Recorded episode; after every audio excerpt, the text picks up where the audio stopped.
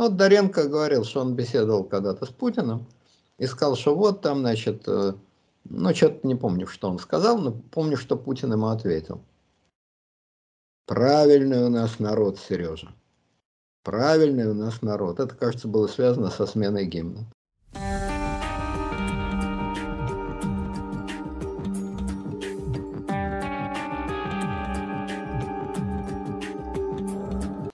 Здравствуйте, уважаемые слушатели, это ответы на вопросы. Я бы хотел начать вот со вчерашнего дня. Я просил э, жителей там Луганской, Донецкой области, или там ДНР, ЛНР, или ОРДЛО, неважно как, э, это все дело называть, я думаю, мы все понимаем, о чем речь, написать вот как, какая ситуация, так скажем, на местах. И мне очень много прислали комментариев, именно непосредственно жителей, я бы хотел зачитать один из них. А, это, собственно, такой наш постоянный слушатель. Уважаемая Лара Эр, привет вам из Луганска. И маленький совет, не спешите посыпать голову пеплом по поводу ошибочности собственных прогнозов. Во-первых, плохо сыгранная истерика так называемых лидеров ЛДНР ничуть не изменила у нас общеполитическую ситуацию. То, что происходит в телевизоре, абсолютно не соответствует реальности. Во-вторых, по поводу эвакуации.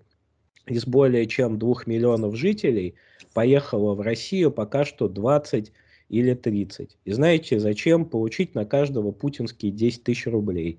20, ну, 20 тысяч, наверное, все-таки, не 20 же человек, 20 Нет, 20 тысяч, да. Тысяч. Да. А, это старая практика, собственно, пользователь называет это жировать на гуманитарке. Вот увидите, как только э, получат деньги, тут же вернутся. В-третьих, что самое важное, реальной мобилизации в ЛНР до сих пор нет. Успехов вам обоим и крепкого здоровья. Большое спасибо нашему пользователю, вот, собственно, за уточнение. То есть реально никакой мобилизации нет. А уезжают в основном за тем самым длинным или коротким рублем. Ну, что мобилизации нет, это даже я вчера сказал из Москвы, и так понятно было. Да, в любом случае, спасибо слушателю. А я, кстати, прошу вас запикать его имя, потому что человек живет, ну, черт знает в каких условиях, поэтому давайте, вот вы его имя назвали, мы его запикаем и все. Ну вот, значит, э, понятно, что мобилизации нет, это было очевидно, и что истерика это сыграна на уровне Народного театра э, Республики Бангладеш, тоже понятно. Но более существенно два обстоятельства. Первое, это что, значит, прошло уже три дня, как бы с начала всей этой, всего этого гвалта, и ничего не происходит. А, второе, что вот я вчера разговаривал с Михаилом Косыном из Одессы, интервью ему давал. Я его спросил, как у вас на Украине настроение? Он ответил, абсолютно спокойно абсолютно расслабленный, спокойный, никто не верит в эту войну. Ну, живя, слава тебе, Господи, в Москве, я могу сказать ровно то же самое. Никто это не воспринимает всерьез. Никто. Конечно, если никто ни в одной стране, ни в Украине, ни в России, ни в ДНР, ЛНР не верит, это кажется настолько глупым, настолько вымученным, настолько ни о чем, то действительно трудно представить, что в таких условиях начнутся военные действия. Хотя э, и такое бывает. Э, Толстой, например, в «Войне и мире» описывает, как перед сражением под Аустерлицем значит, русские солдаты подошли к французскому лагерю и стали с французами, так сказать, разговаривать. Поскольку они не знали ни слова по-французски, а французы ни слова по-русски, то они просто передразнивали друг друга, как обезьяны в вольере но очень добродушно. И после каждой, значит, такой фразы раздавался громкий хохот. И Толстой правильно пишет, что смеялись и те, и эти, и казалось, что все настолько весело смеются, что сейчас побросают к чертовой матери эти дурацкие железяки и разойдутся. Но железяки остались в руках, и лагеря остались. Поэтому, конечно, это не Аустерлиц и не армия, но я хочу сказать, что э, через настроение людей, через желание людей, через силу людей, в принципе, развязать заваруху можно. на то и политическая воля, на то и организация и так далее. А, правда, теперь я уже действительно, чем каждый, с каждым днем, так сказать, с каждым часом, что ничего не происходит, действительно, по-моему, это все труднее и труднее развязать. Это правда. И последнее, сейчас я закончу. И пос... Но последнее, почему мне все-таки э, тревожно и почему я все-таки считаю, что заваруха, возможно, скажем, ближе к э, заварухе, чем несколько дней назад. По очень простой причине, я просто повторю то, что я говорил. 15 числа, по-моему, 15. Ну, в общем, когда у Путина через стол был разговор с Лавровым, через вот этот его знаменитый стол. У Путина в этот день была великолепнейшая возможность выйти из ситуации с гордо поднятой головой. Все его военно-технические требования были учтены НАТО. То есть НАТО согласилась пойти, 14, согласилась пойти на переговоры по всем позициям, по всем позициям, по которым они до этого на переговоры не шли. Соответственно, у Путина был великолепный шанс, вполне честно, чего он не любит, правда, но один раз для, равно, для разнообразия не наврать, а сказать правду. Я стукнул кулаком по столу, и мне пошли навстречу. Мы их сделали. А дальше уже дело техники. Соловьевы, Кедми, Скобеевы объяснили бы. А наше первое требование по поводу э, невступления Украины в НАТО мы не снимаем, оно остается, но мы будем дальше давить. Идеальный выход из ситуации, гиб-гип-ура, без единого выстрела мы добились выполнения наших требований. Вместо этого, и он, кстати, примерно что-то такое сказал Лаврову, ну а переговоры-то возможны, помню вот эта его фраза. Лавров сказал, ну переговоры все, надежда-то есть, что договоримся. На что Лавров что-то ответил, да, надежда всегда есть, как-то так. Еще один шаг и все, тема закрыта, вопрос снят, кризис прошел. Вместо этого буквально через день начинается истерика, ответ американцам, вы нас опять обманули, вы нас опять не услышали, вы нас опять, значит, не уважаете. Короче говоря, лес в драку, ты меня уважаешь? имел полную возможность услышать в ответ «Уважаю, разойтись». «Не, блин, ты меня не уважаешь». И дальше. Ладно, полез.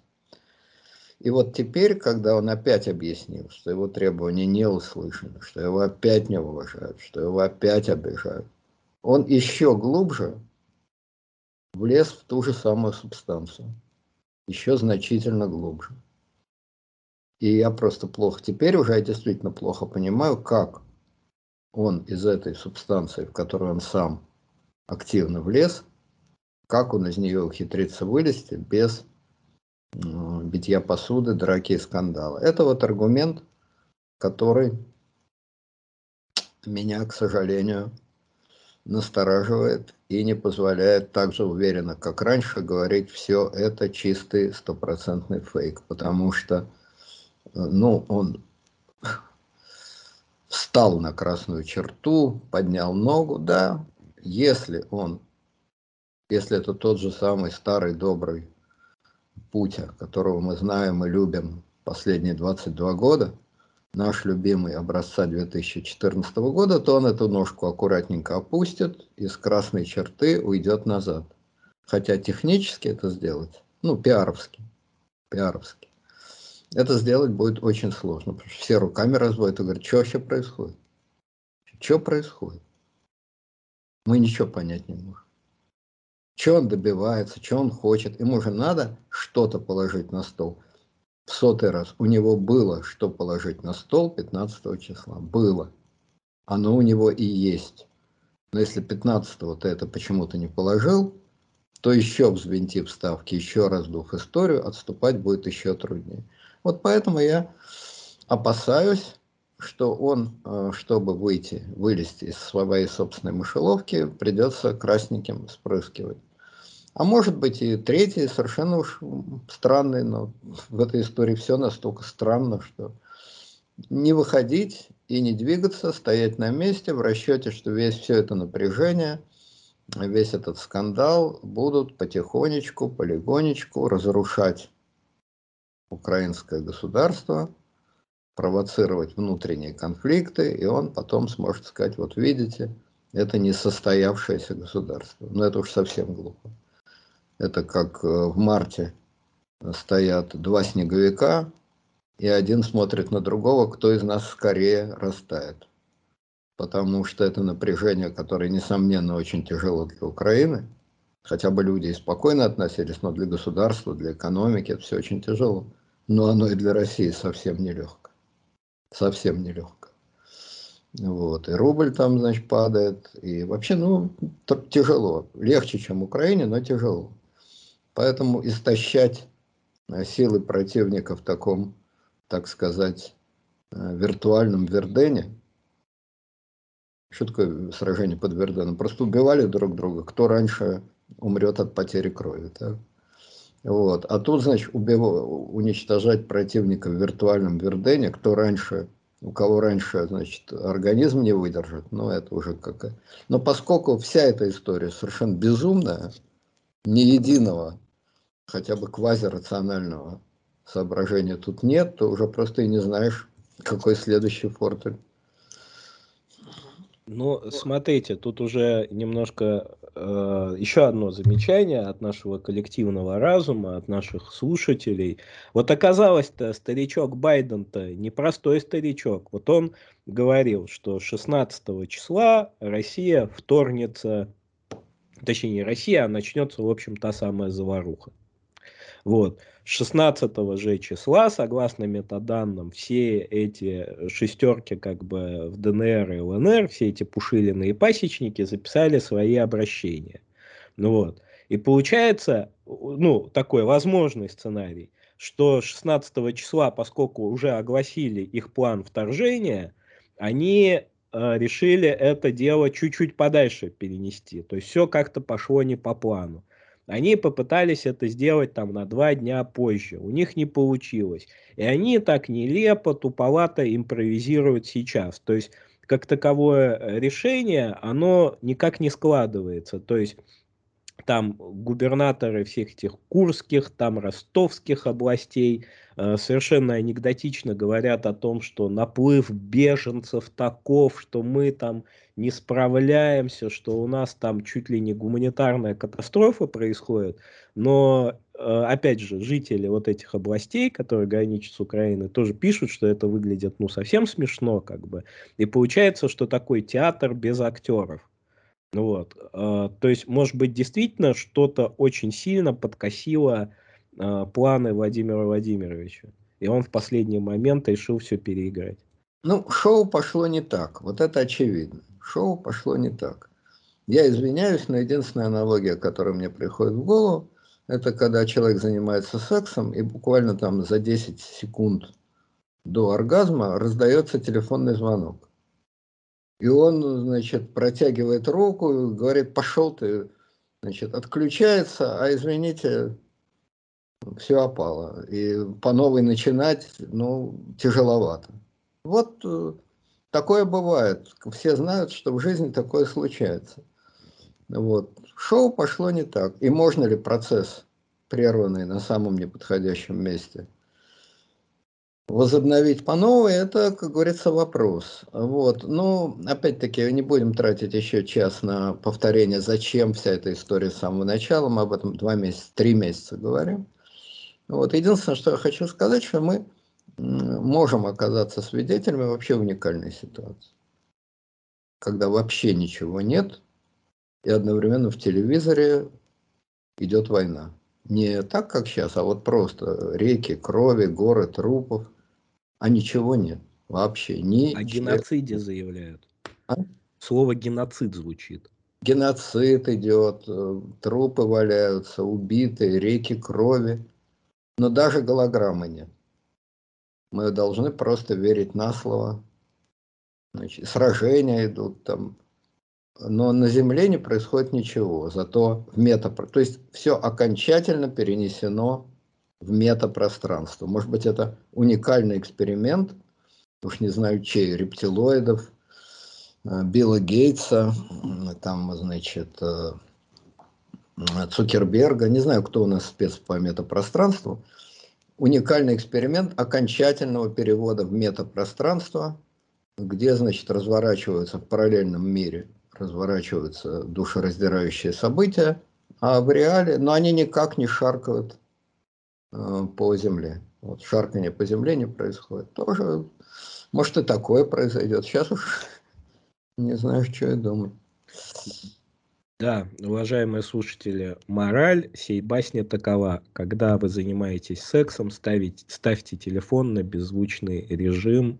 Это помогает избежать неприятных казусов. Теперь перейдем непосредственно к вопросам. Да, еще одно я хочу сказать. Я вчера вот э, упустил одну важную вещь, хочу я сказать. Я вчера говорил в связи с Соловьем о смелых э, значит, блогерах и так далее. Но самого я, слона-то я просто забыл, настолько держал в голове.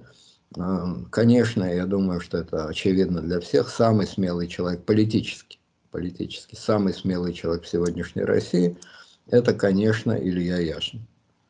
Потому что то, что он себе позволяет, не позволяет никто. Я даже не говорю о Соловье, но и никакой Невзоров себе этого не позволяет. Еще и в том разница, что Невзоров все-таки демонстративно ерничает, троллит, издевается, и это более простительно, чем то, что говорит Яшин, потому что Яшин говорит абсолютно серьезно, без всякой смягчающей иронии, смягчающего троллинга и так далее. Я, э, честно говоря, просто очень поражен его храбростью. Я был уверен, что он вообще не в России. Нет, он в России, он в Москве, ну, по крайней мере, вот, насколько я это знаю. Вот, я его храбростью поражен. И его ролики про Кадырова, и не только про Кадырова, они, конечно, безусловно, на пьедестале э, храбрости, на пьедестале почета. Это золотая медаль с огромным отрывом у него. Я думаю, что с этим все согласятся, думаю, что и Невзоров с этим согласится. Да, но это еще и все-таки соратник Навального. Вот. Ну, это ладно, тоже, конечно, отягчает, безусловно. Вот. Хорошо. А, надеюсь, что с Ильей Валерьевичем будет все тоже хорошо. А, перейдем к вопросам. А, вопрос от пользователя Константин. Давайте я все-таки фамилии озвучивать не буду, Э, не, ну, если не из ДНР, так что, нормально? Нет, я просто очень часто пользователи пишут, что там не озвучивайте там а, мою фамилию. Не вот. озвучивайте речь. Хорошо, вопрос от пользователя Константин. Вот э, кейс 2024 в ключе вот последних историй. Вот, допустим, допустим, все-таки заваруха какая-то случится. Ну, странно думать, что ничего до 2024 года не произойдет. Хотя, может, и не произойдет. Как-то ваше мнение на сей счет меняется? Да, по крайней мере, если заваруха была бы сейчас, вот прям в эти дни, то, по-моему, единственное, а, ну, логичное в этой ситуации довольно глупо говорить, ну, скажем так, вот э, я бы видел эту ситуацию так, там, бои в э, Донецке, в Луганске, неважно, там внутренний кризис в Украине, неважно, как это все пойдет, важно, что эти небывалые громы, грома э, разбудят женщину-космонавта, Терешкова вернется с орбиты в Думу. Громы, наверное. Громы громы разбудят Терешкова, она вернется с орбиты в Думу, она, говорят, в Италии живет, не знаю, где она живет, неважно. Важно, что она появится на трибуне и рыдающим голосом скажет, что в тот момент, когда мы, вся страна, ведем отчаянную, смертельную борьбу с русофобами, с силами зла, с объединенными силами зла. А вы все понимаете, что Украина просто шестерка, инструмент, орудие. Не Украина, а украинский режим, бандеровцы, просто шестерка в руках сил зла, цель которых уничтожить Россию, уничтожить нас всех. и тот геноцид, который идет в Донбассе, распространить на всю Россию. В этот момент мы должны им противопоставить стальное единство.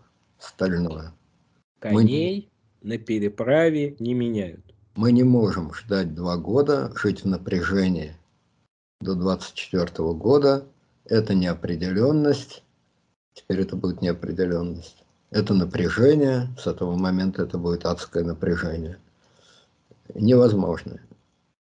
Единственный человек, капитан на нашем судне, который бесстрашно и, главное, невероятно умно, точно и сильно противостоит врагам, это Владимир Владимирович. Я ни одной секунды не сомневаюсь, что весь народ, как один человек в такой ситуации за него, и мы должны, обязаны это немедленно продемонстрировать врагам, всем.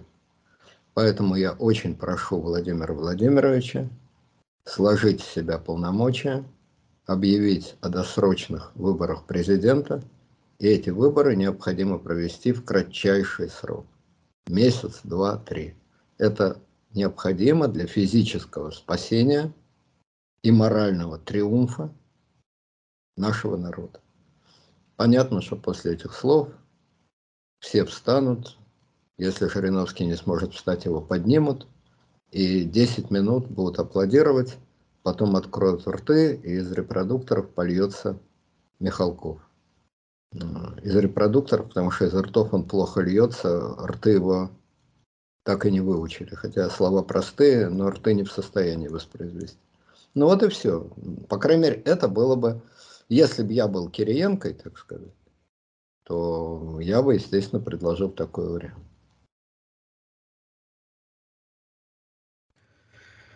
Хорошо. Звучит-то как-то все равно ведь неубедительно, понимаете? Есть... Ну, как? Вот я гражданин России, э, и меня это как-то не убеждает. Вот. Значит, неубедительно не, не для вас звучит, а неубедителен факт, что вы гражданин России. Надо просто это проверить. Вот что неубедительно. Я Все понял. Вполне убедительно. Вообще, гражданин России – это тот, кто страдания, боль и угрозу России воспринимает как свою личную боль зубов, допустим, э, страдания и угрозу, которая непосредственно ему. То есть э, гражданин России это тот, кто, выходя из дома, оглядывается, где НАТО. И при этом в, в кармане держит кастет, потому что если оно подойдет с вопросом, как пройти к метро э, Сокол, вот я тут живу неподалеку, то я тут же кастетом промеж глаз им заеду, и все. Так что вот это гражданин, а который скажет, ну вы из НАТО, так вам, наверное, вы географию не знаете, я вам сейчас карту покажу. Кстати, тут находится э, Алмаз-Антей, обратите внимание, а чуть подальше Курчатовский институт, будьте любезны. Вы тут ориентируйтесь, а вот рядышком КБ Яковлева. Ну, сейчас там самолетов, правда, не делают, и КБ как таковое, так сказать, пребывает в не очень хорошем состоянии. Но это не важно. Это все как-никак э, бывшее военное КБ. Ныне там магазин. Но это опять-таки не суть. Это гражданин России так скажет? Нет. Так скажет предатель, враг России, так скажет. А гражданин России сперва ему кастетом промеж глаз заедет, потом за ноги его возьмет и в ближайший пункт охраны общественного порядка. Хорошо. Перейдем к следующему вопросу. Вопрос от пользователя Наталья. А, здравствуйте. А, можно вопрос? Что, Леонид Александрович, вы думаете о высказывании, ну, таком известном, какой народ, такова и власть? Насколько ментальность народа определяет линию поведения правящей элиты? И в чем роль просвещения в этом ключе? Ну, это, как вы понимаете, вечный вопрос, яйцо или курица, что первично неразрешимый вопрос, на который есть один единственный ответ. Э, победила дружба, взаимосвязь.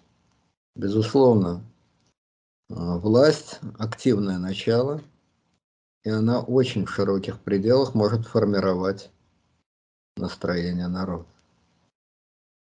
Э, но точно так же всегда говорят, и, наверное, не без оснований, что на пустом месте власть не возникает. Она соответствует каким-то глубинным предпосылкам. Просто в народе есть э, развилка, всегда много возможностей, и вот эта роль случайности срабатывает, власть возникает, а потом уже она, в свою очередь, подгоняет народ под себя. Ну, классические примеры это все знают, это великие, так сказать, примеры, это Петроград 17 год, Берлин 33 год. Ну вот возьмем Берлин 33 год. Значит, э, едва ли, если бы в 1933 году большинство немцев рассказали, что там будет э, в 1938, а уж тем более э, в 1941 и в 1945, они бы сказали, да, нам нужна такая власть. Маловероятно. Но с другой стороны, и известно, что Гитлер пришел к власти в очень сложной обстановке, огромные интриги там были, партия как раз на последних выборах 1932 года относительно, партия нацистов относительно выступила хуже, чем раньше. Э, если вы почитаете дневник Геббельса, то там бесконечные панические, совершенно панические ноты. И денег нет, и популярность падает, и страшный раздрай э, среди лидеров партии. В общем, все, все летит к чертовой матери. Вот, потом произошла серия э, интриг, довольно дурацких вокруг старичка Гинденбурга. Ну, в общем, это все известно. Имение Нойдок. Да, которого Гинденбурга Геринг называл господин фон Нойдок. Вот. И, значит, вот все это довольно дурацкая, дешевая, копеечная интрига. И острили потом уже через много лет, что самое дорогое имение в истории человечества – это имение Нойдок, потому что оно стоило 50 миллионов человеческих жизней. Но это, конечно, неправда, это острота, но она не соответствует реальности. Кроме этих интриг, ясно были какие-то глубокие причины, которые повернули Германию на эти рельсы. Но кроме глубоких причин была цепь случайностей. Потому что то, что у такого-то характер такой-то, а у такого-то такой-то, и такой оказался там-то, а секой оказался здесь-то, это, ну, надо быть уж совсем фаталистом, чтобы считать, что все это предопределено в книге «Судя» и навсегда. Значит, роль случайности, а уж когда такие люди захватывают власть, тут они начинают подгонять народ, как говорится, рихтовку проводят, подгоняют под себя, доводят его до ума. Поэтому, к сожалению, дать э, какого-то эвристического ответа на ваш вопрос э, я не могу. Да, власть, любая, самая диктаторская, самая без малейших выборов э, проходившая, всегда исходит из народа, всегда. Она так или иначе соответствует этому народу. В крайнем случае она соответствует его апатии, его безразличию его покорности, его равнодушию. Это, кстати, крайний случай, который относится к 90% исторических событий, к 99% исторических событий. Но даже апатия народа, даже покорность, равнодушие, отчужденность народа – это тоже свойство данного народа. Потом нет понятия народ. Есть огромная масса людей, есть малая группа политизированных людей. Это пирамида. И власть, конечно, в гораздо большей степени зависит и соответствует верхушке этой пирамиды, чем основанию пирамиды. Ну, как человеческий организм. Есть соматические клетки, а есть нервные клетки. И нервные клетки – это элита, так сказать. Элита – это не значит, что они лучше, что они умнее, что они э, даже богаче. Это значит, что они более активны, что они ближе к политике. Вот они э, в большей степени формируют власть. Поэтому правильное высказывание, наверное, все-таки должно звучать так. Какова элита, такова и власть. А вот каков народ, такова и элита. Вот такое посред, посредство, мне кажется. Опять же, возьмем Россию 17 год. Элита. Не большевистская элита оказалась дряблой, болтающей, маниловской, хлестаковской и просто, значит, бальзаминовской. которая все время мечтала непонятно о чем и, развесив уши, слушала друг друга. Это элита. Но эта элита, я кого перечислил? Хлестаков, Бальзаминов, э, там, Манилов. Это же архетипы, человеческие, психологические архетипы, которые написаны великими писателями, исходя из их наблюдений за народом.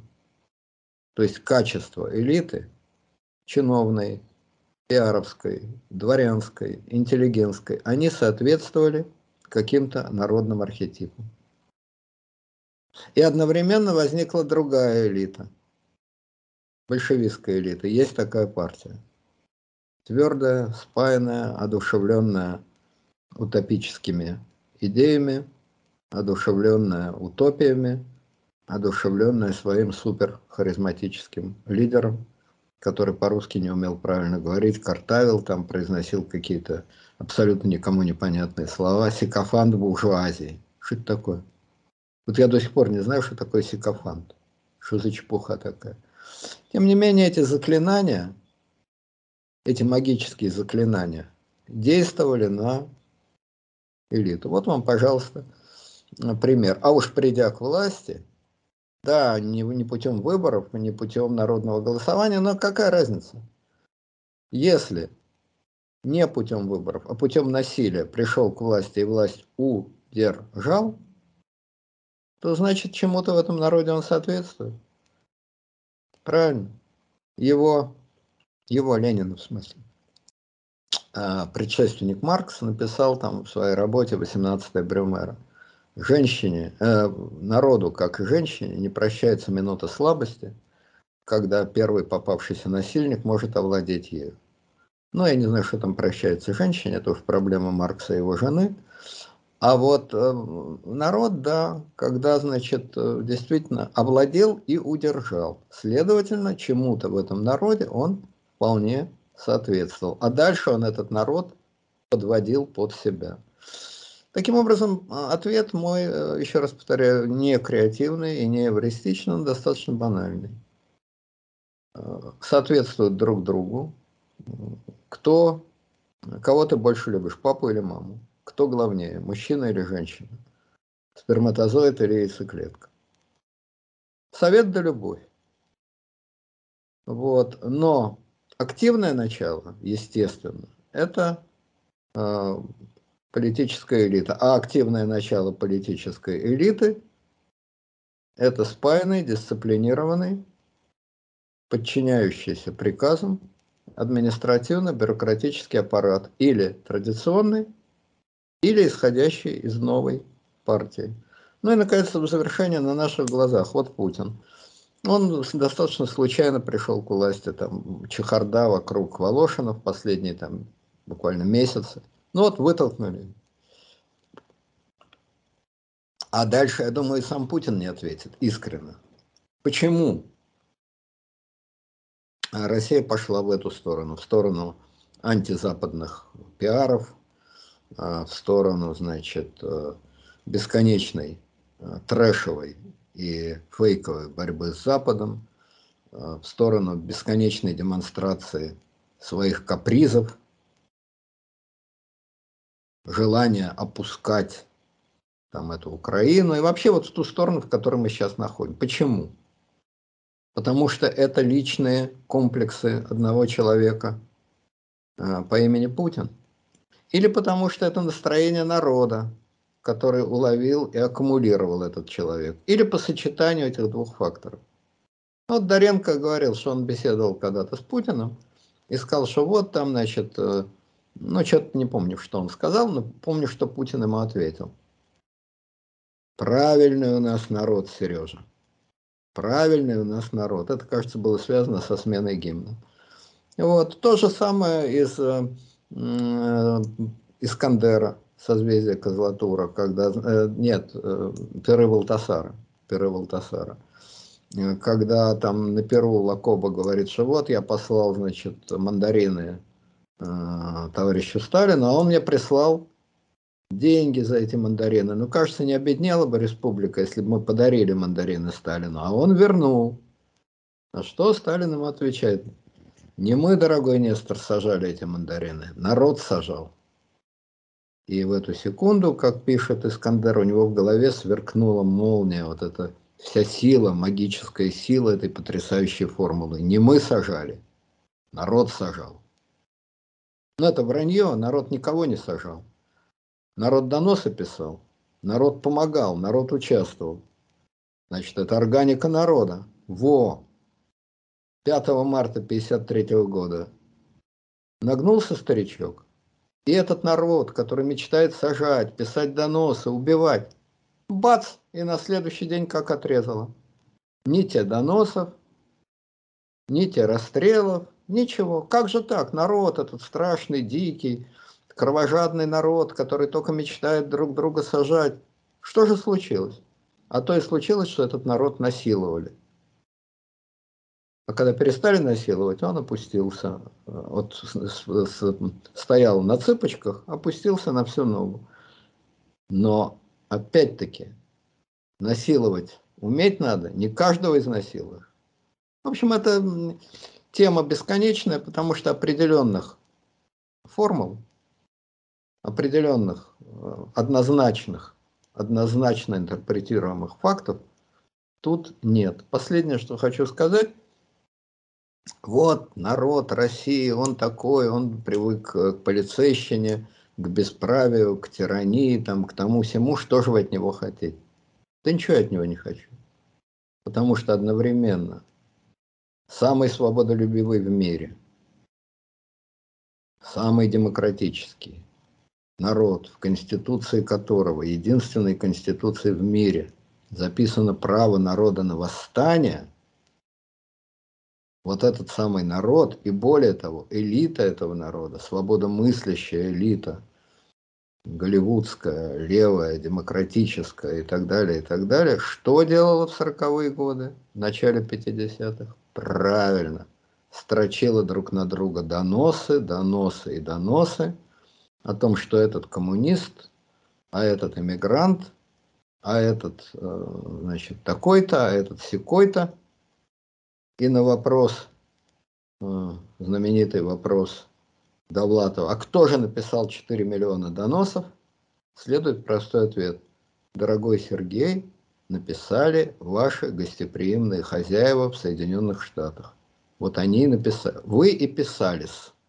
Они и написали. Только они написали не 4 миллиона доносов, а 10 тысяч доносов. А это принципиальной разницы не имеет. Потому что те, кто писали 4 миллиона доносов, писали под угрозой расстрела.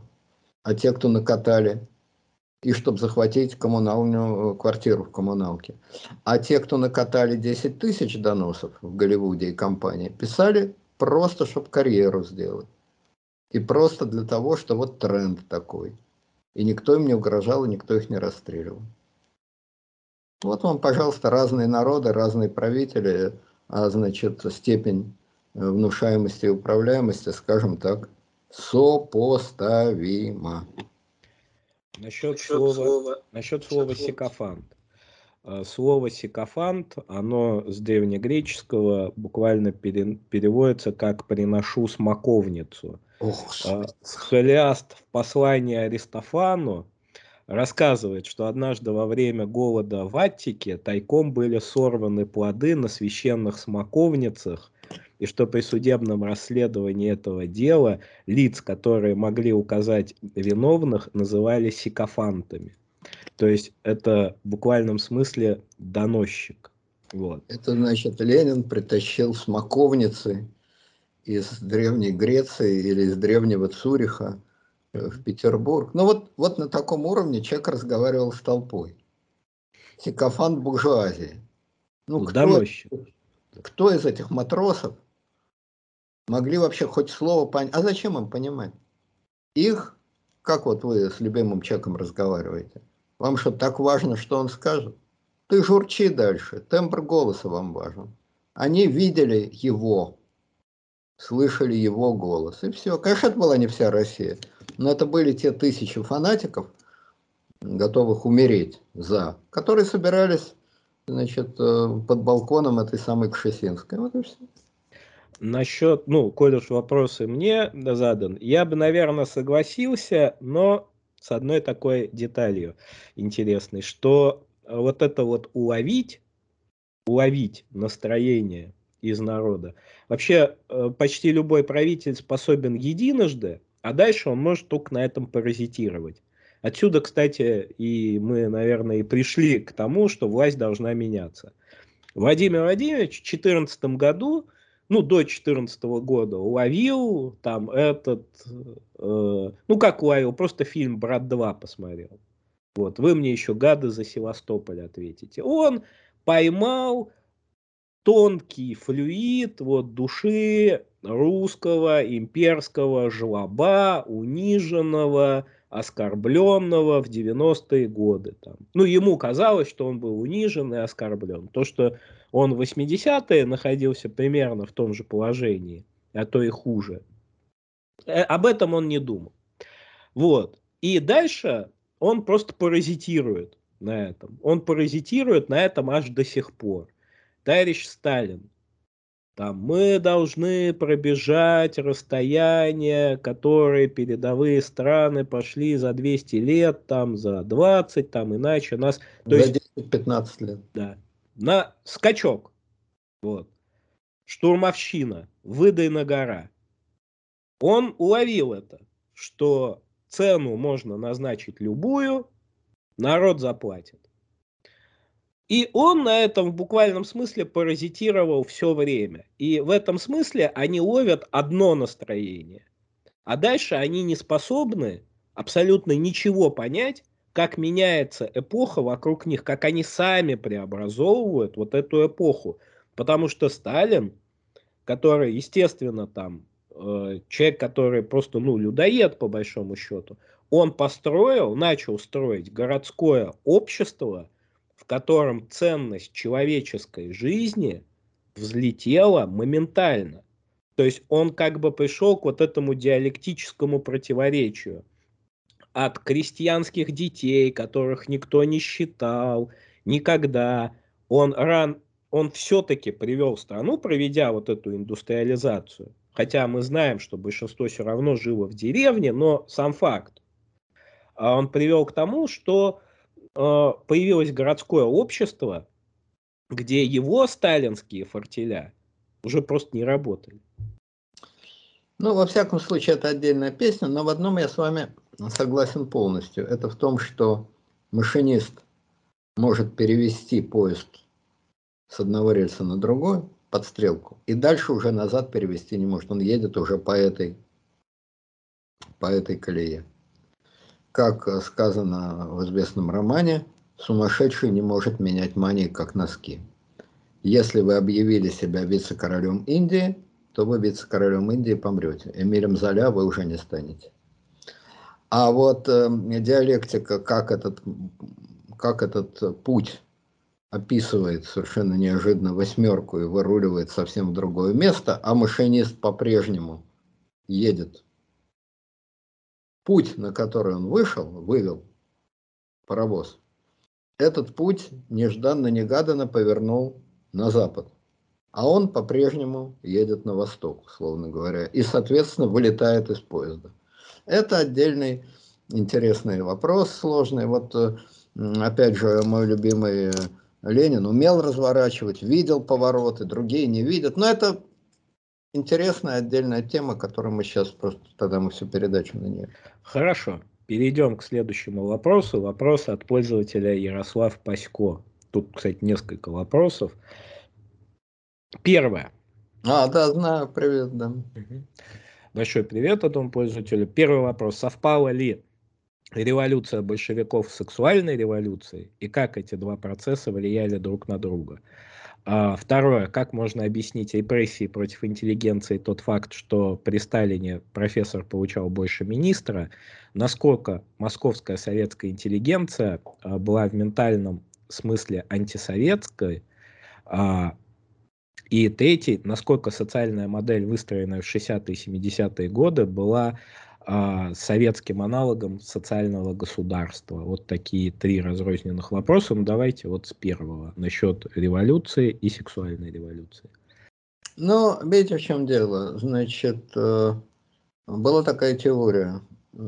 Автор Вильгельм Райх, психоаналитик, который как раз объединял коммунистическую революцию. Он был коммунист и психоаналитик. Объединял коммунистическую революцию и сексуальную революцию. Что это две проекции одного и того же высвобождение вот этой, значит, и сексуальной энергии, и ослабление ханжеских буржуазных запретов. А в начале советской власти они, несомненно, шли параллельно. Ну, я бы даже сказал, что тут, я не уверен, что у белых, или уж тем более у махновцев, была более строгая сексуальная мораль, чем у коммунистов.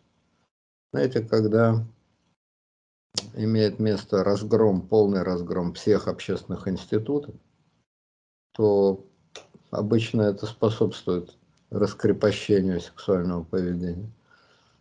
Во время любой войны, там вот э, почитайте про 30-летнюю войну в Германии в 18 веке. Вот там уж сексуальная революция была, особенно у солдат, неплохо поставлена. Но если брать идеологию, то да, Э, большевики действительно э, провозгласили максимальную свободу семьи, что вполне понятно, поскольку церковный брак был уничтожен.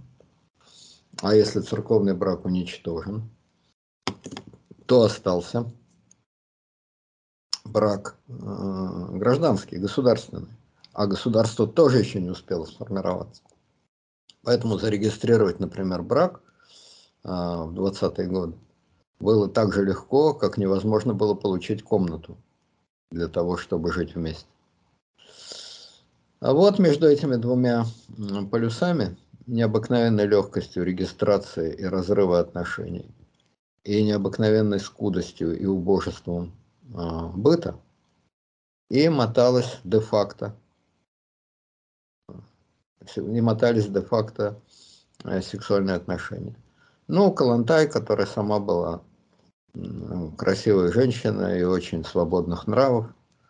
То есть фактически э, путанка, только без денег, а бесплатно, ради удовольствия. Вот, она придумала такую теорию стакана воды. Ну, то есть не она придумала, она вот озвучила. Стакан воды, стакан воды это что сексуальный акт, это как стакан воды. Человеку попить хочется, взял, выпил, дальше пошел. Но ведь э, когда вы пьете воду, вам это необходимо, да, но это не является центром а, до. Это очень важно, а после это не является центром ваших интересов и так далее. То есть удовлетворил физиологическую потребность. Ну и дальше занимайся делом на благо мировой революции. Ну, если так совсем примитивно описать. А, была такая теория.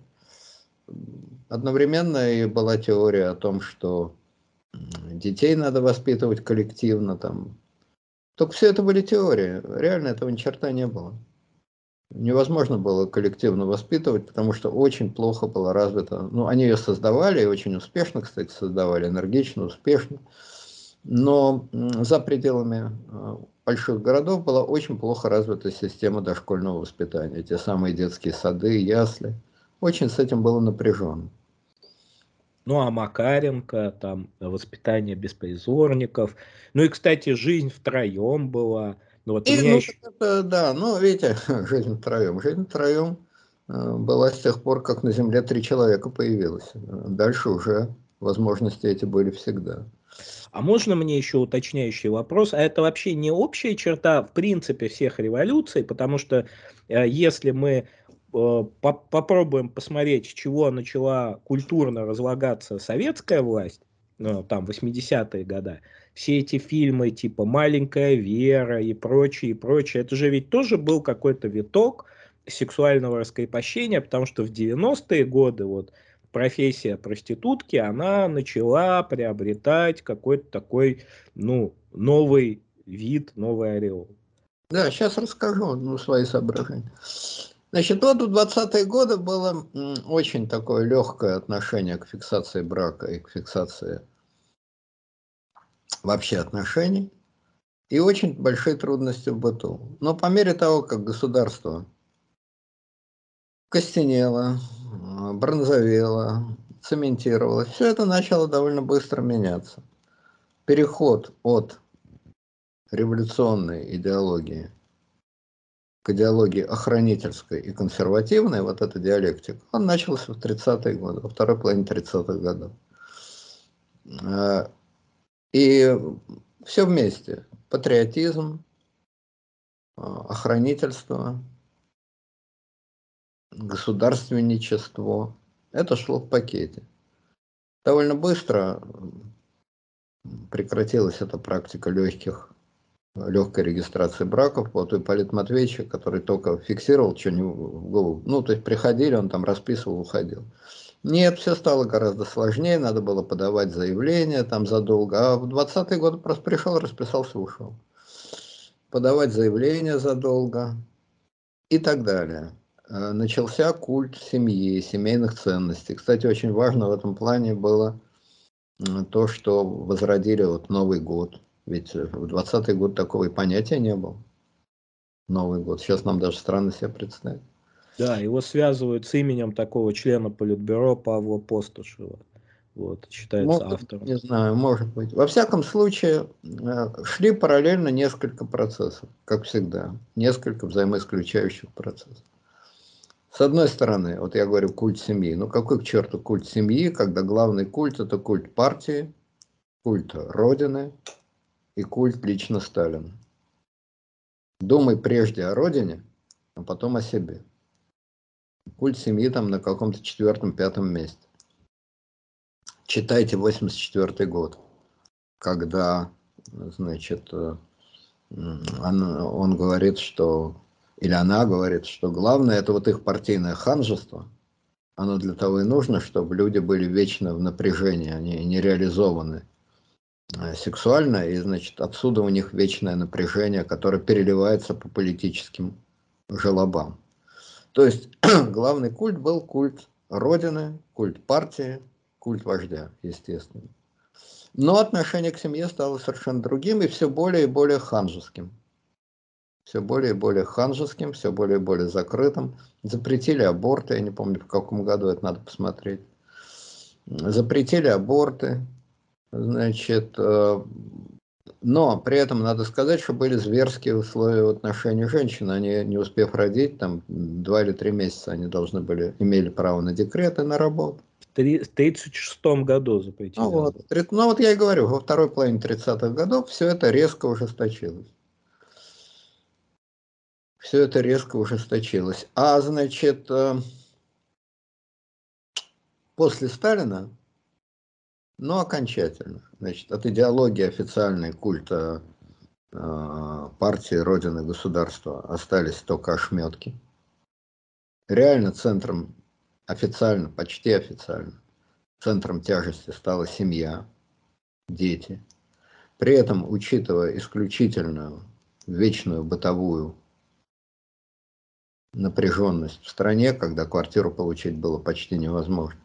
Да стояли там в очереди по 10 лет. Но легко понять, что такое в такой обстановке развод.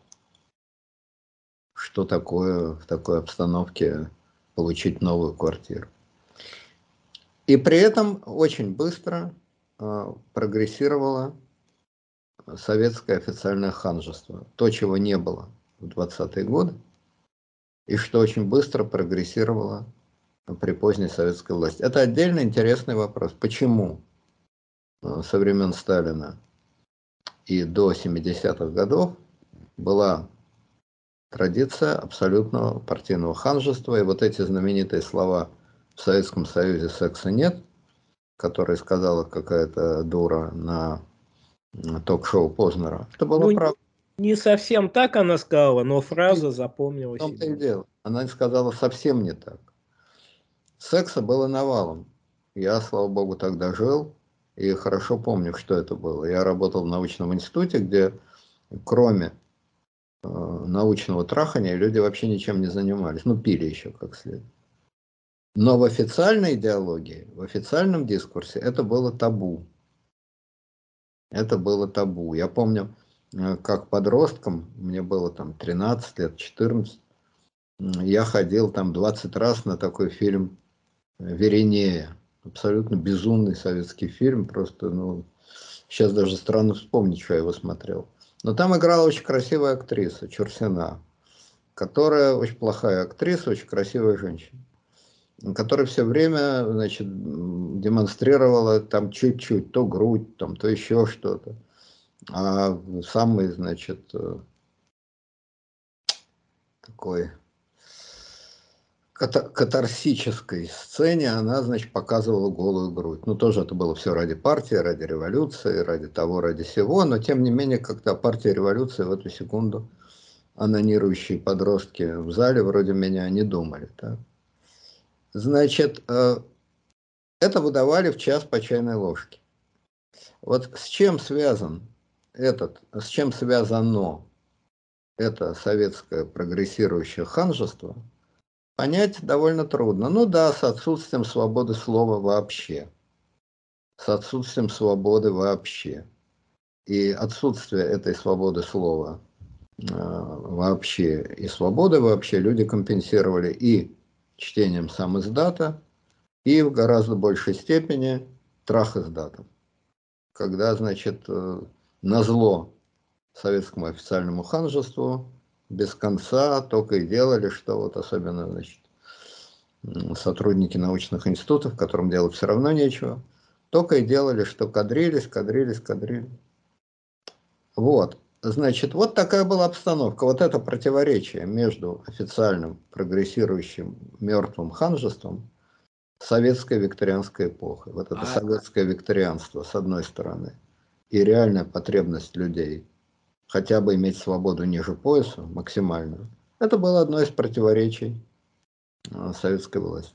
Извините, вот такой вопрос, может покажется неприличным, а какой-то эротический контент-то вообще был? Сейчас-то э, с этим все легко и все понятно, но э, там, не знаю, какие-то вот до революции были там был целый всплеск там а, порнографических открыток там и прочего и прочего. А как в позднесоветское время-то э, решали вопрос, стесняюсь сказать, с бытовым анонизмом, но э, на, на что расстегивали это брюки? Просто я даже как-то... Ну, на что? На, на пуговицы. Потребность есть, вот расстегивали. Нет, но эротической культуры, в смысле искусства вы имеете в виду, книги, там, фильмы и так далее. Ну это да, да, да, потому что... Почти не было, но вот. это же понимаете, как устроено. Вспомните э, Дон Жуана, когда, значит, Дон Жуан говорит Лепареллу, что вот она там, Донна Анна, она вся закутана, значит, э, в черную одежду и только пальчик там. Ну, а Лепарелло ему говорит, у вас такое воображение, что вы от пальчика мгновенно нарисуете все остальное. Ведь считается, что самая эротическая одежда – это, значит, одежда э, вдовья там или вот э, мусульманских женщин, паранжа и так далее. Это же дело-то тонкое. Э, полуголая всегда эротичнее, чем голая. Ну, не всегда, но очень часто эротичнее, чем голая совершенно закрыто, под вуалью, под паранжо, это вот оно самое есть. А кто-то наоборот скажет, ну вот. В общем, додумывали. Додумывали, да, додумывали. Это и был высокий интеллектуализм. Говорят, что в Советском Союзе было много интеллигенции. Вот это и есть интеллигенция, интеллект. Додумывать.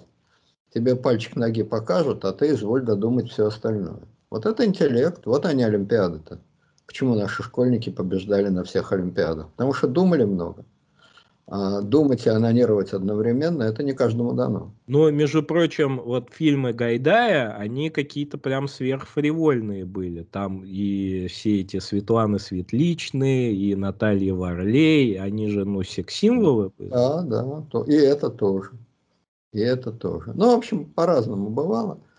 Потом растленное влияние Запада попадали вот эти американские, значит, книжки там какие-то. Я до сих пор помню, название забыл, к сожалению.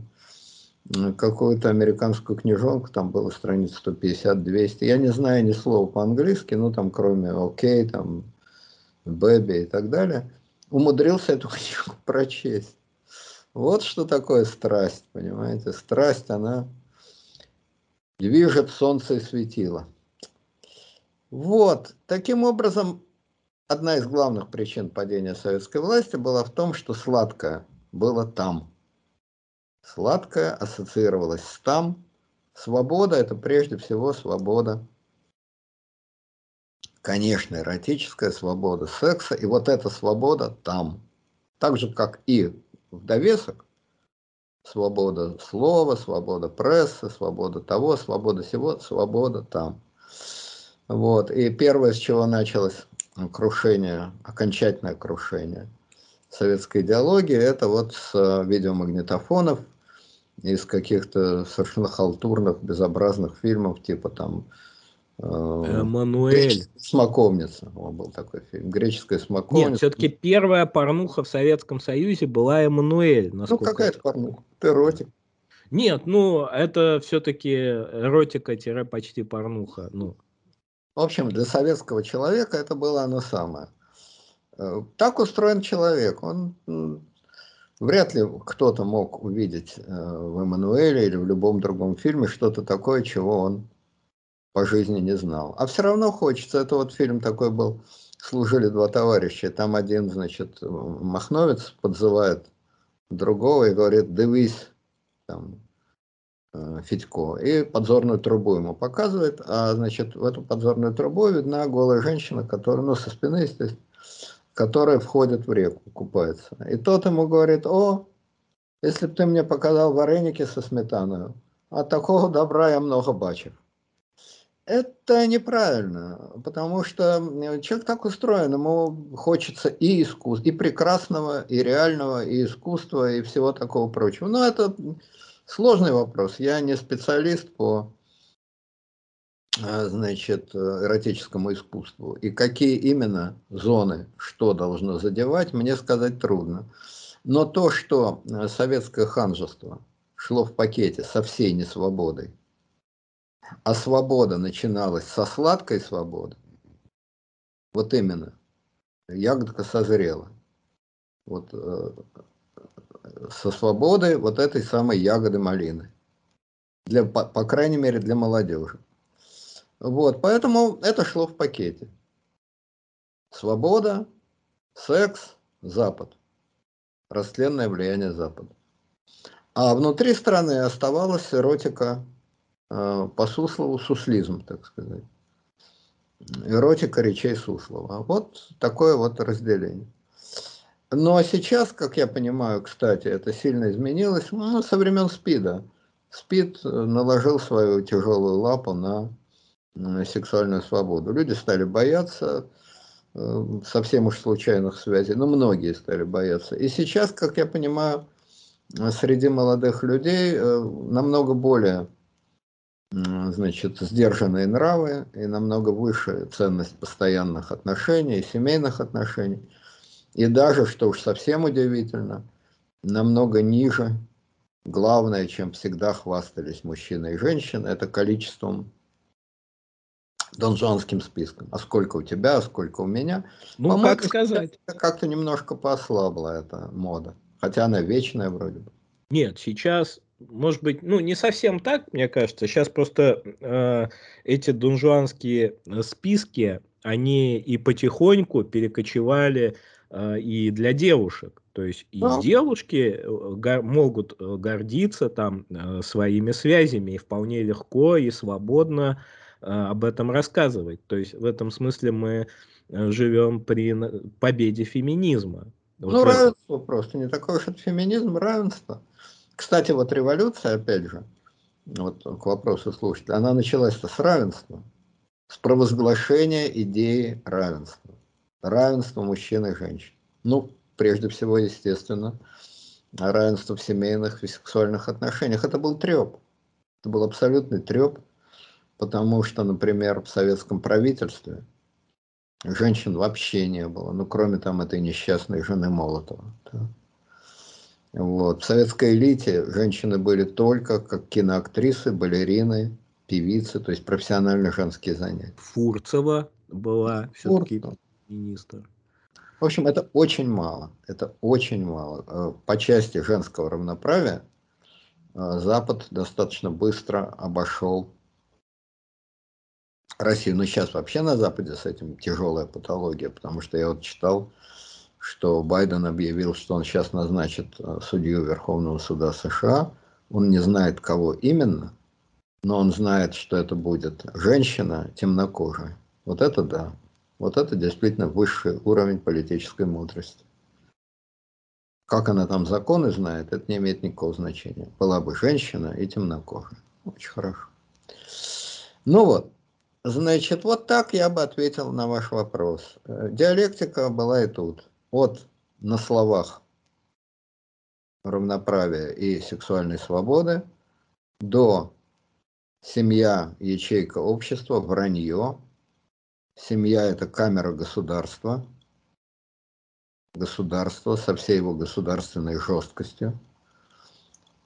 И задернутое государство, то есть ханжество и лицемерие закрыли это государственное окошко, не высунешься.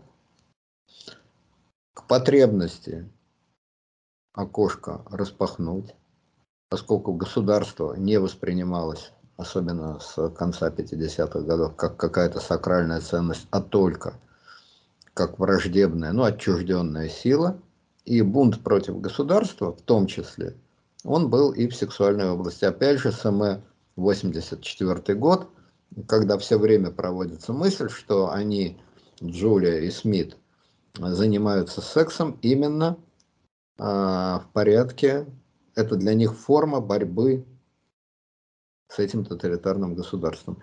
Очень интересный вопрос, как с этим делом обстояло в Германии, где был культ, ну, может быть, не секса, но чего-то очень к нему близкого. Деторождение, да. да ну... Рождение, и причем не просто деторождение, а такого очень фиксированного. Вот эти вот Брунгильды с одной стороны, и эти Зигфриды с другой стороны, огромные, накачанные, всегда голые там и так далее, и так далее. Вот, это, э, и при этом все равно э, было ханжество и какая-то умертвляющая рука государства. Ну почему умертвляющая рука государства? У них был а, положен такой акт, если я не ошибаюсь, он из язычества к ним перекочевал, когда эсэсовцы должны были производить зачатие на могилах предков в какую-то там ночь. В общем, а, это было обставлено исключительно язычески. Нацизм, он же очень такие языческие корни имеет, а язычество – оно по определению связано с полигамией там и так далее. Ну, очень часто, не всегда, но часто. Да, но я читал, не знаю, правда это или нет, что вот эти эталонные арийские дети, то есть когда врачи проверяют папу, маму на 25 поколений чисто арийских предков, вот эти эталонные арийские дети как-то не задались. И среди них был большой процент как раз детей с теми или иными отклонениями. Может, это правда, может, это неправда. Я специально этим вопросом не занимался. Но это вы имеете в виду тех, кому Гиммлер ложки дарил? Ну, уж я там не знаю, что он им дарил. Но, но... вообще арийским детям э, Гиммлер а, при рождении дарил там набор серебряных ложек, что ли, что-то такое. Набор серебряных ложек, ложек и золотых зубов, вырванных у неарийцев. Вот, короче говоря, вот как-то с чисто арийскими детьми, э, значит, не очень задалось это дело. Ну вот так, ну ладно, бог с ней, с Германией, не о ней вопрос. Вот так Давайте я... к следующему вопросу, да. а то там их четыре. Да. Вот, я повторю. А угу. Как можно объяснить репрессии против интеллигенции тот факт, что при Сталине профессор получал больше министра? Вот. А, ну, во-первых, это не так. Денег-то он, может, получал и больше. Но министр же не в деньгами, не в деньгах и счастье. Пайками вы имеете? И не в, ну, конечно, и не в количестве денег. А сумасшедшие пайки, э, дачи, все эти привилегии. Другое дело, что это тоже было все весьма относительно, потому что вот внук, по-моему, Микояна расписывал, как они жили в этом дворце, настоящий дворец Мейндорфов, сейчас там как известно, генерал Золотов проживает. Но дворец-то дворец, а все вокруг казенное, все вокруг мое. Чуть не на каждой простыне штамп.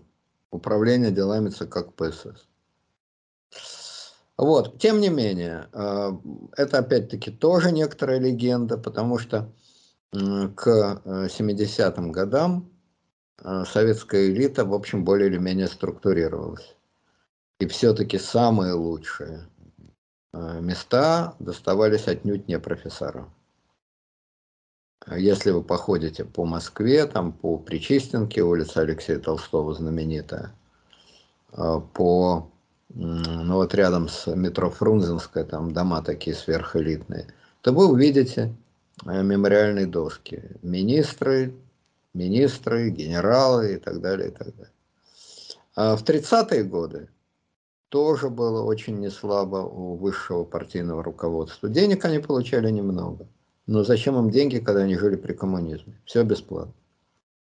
И барахло, и тем более жратва, и так далее, и так далее.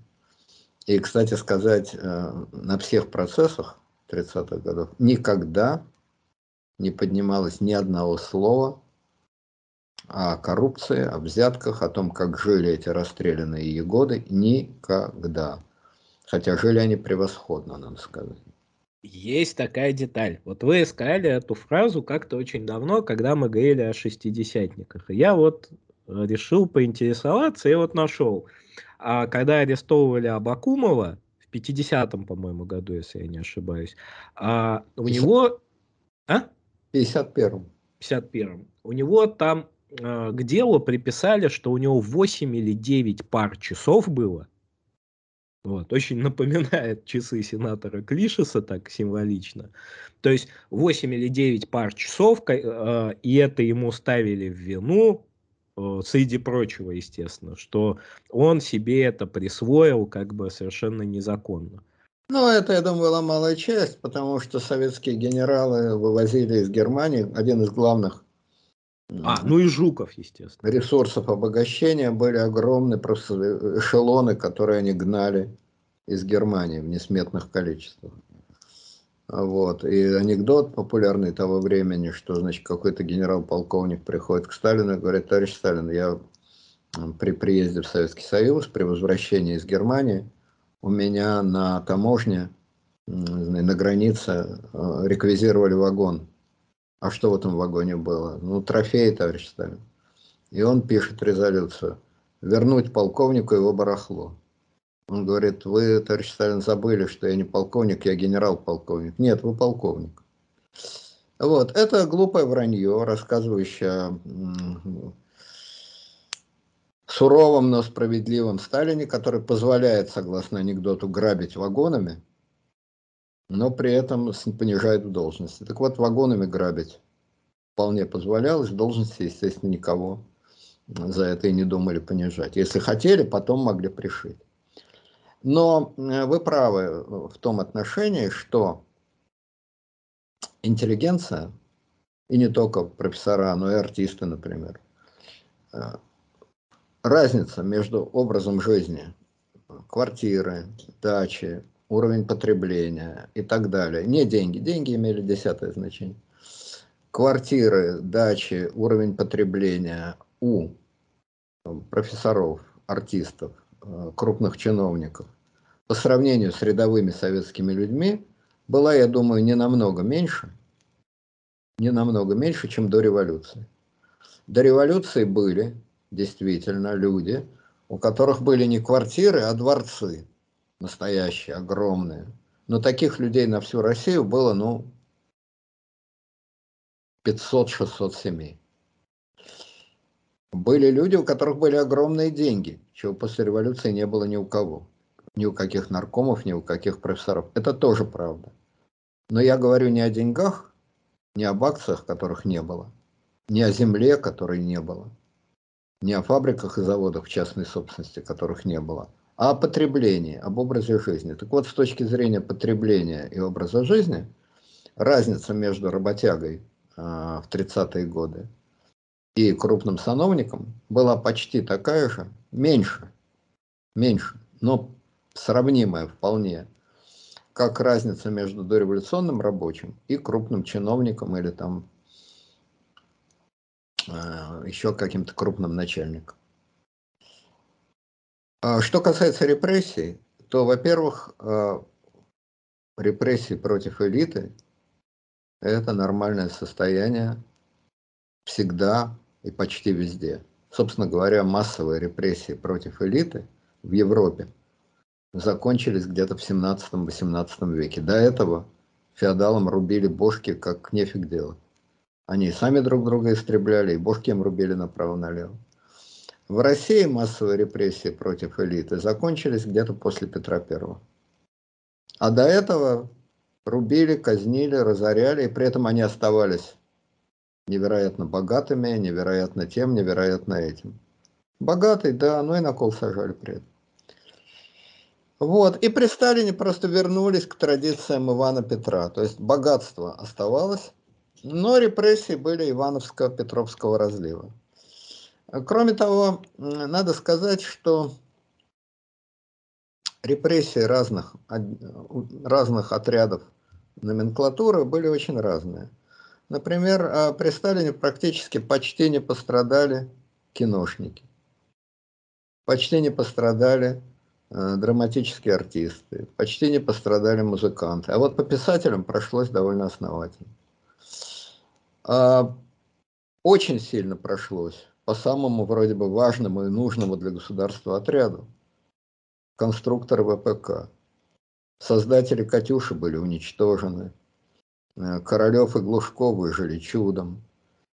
Э, масса физиков, ну там Лейпунский, Ландау, э, значит, физик такой был выдающийся. Будьте здоровы. Спасибо. Бранштейн и так далее. Многие там, академик Берг, создатель радиолокации. Многие другие попали. Э, Туполев работал в Шарашке. То есть репрессии ударили, как ни странно, по работникам ВПК. Э, погибло очень много ученых гуманитарной сферы. Тоже правда. А вот, допустим, математики, механики, их это коснулось в гораздо меньшей степени. Почему, не знаю, но вот факт. Вот, значит, э, после войны ну, кто действительно реально много получал? Естественно, секретные ученые, секретные физики. Но опять-таки, что такое много? Ну вот когда испытали атомную бомбу в 1949 году, два физика получили самую большую премию за всю историю э, Советского Союза. Это были Курчатов и Харитон. Они получили по одному миллиону рублей. 1 миллион рублей, это было до хрущевской реформы, это значит 100 тысяч а, рублей в 60-е годы. Это приблизительно а, по покупательной способности, если можно о ней вообще говорить, а, приблизительно по покупательной способности это соответствует э, сумме там, ну, 150-200 миллионов рублей сегодня. Вот такая премия. Казалось бы, фантастические деньги. Ничего подобного. В том же, значит, 49 э, году такие люди, которые, ну, Курчатов и Харитон, создали атомную бомбу. Можно ли сделать для государства что-то больше? Да, можно. Если судить по деньгам, то можно. Э, писатели Суров и Сафронов в том же году, драматурги Суров и Сафронов, получили больше миллиона рублей каждый за постановку своих пьес. Эти пьесы шли в пустом зале, артисты буквально плакали, когда их заставляли, значит, э, играть в этих пьесах. Но они получили каждый больше, чем по миллиону рублей. Вот такой интересный план. А такой крупнейший писатель 20 века, как Георгий Марков, председатель правления Союза писателей СССР, оставил наследство, это была середина 80-х годов, 14 миллионов рублей в середине 80-х годов. Это приблизительно соответствует 10 миллиардам рублей сегодня. Это был писатель, которого никто, естественно, никогда не читал, поскольку читать его невозможно.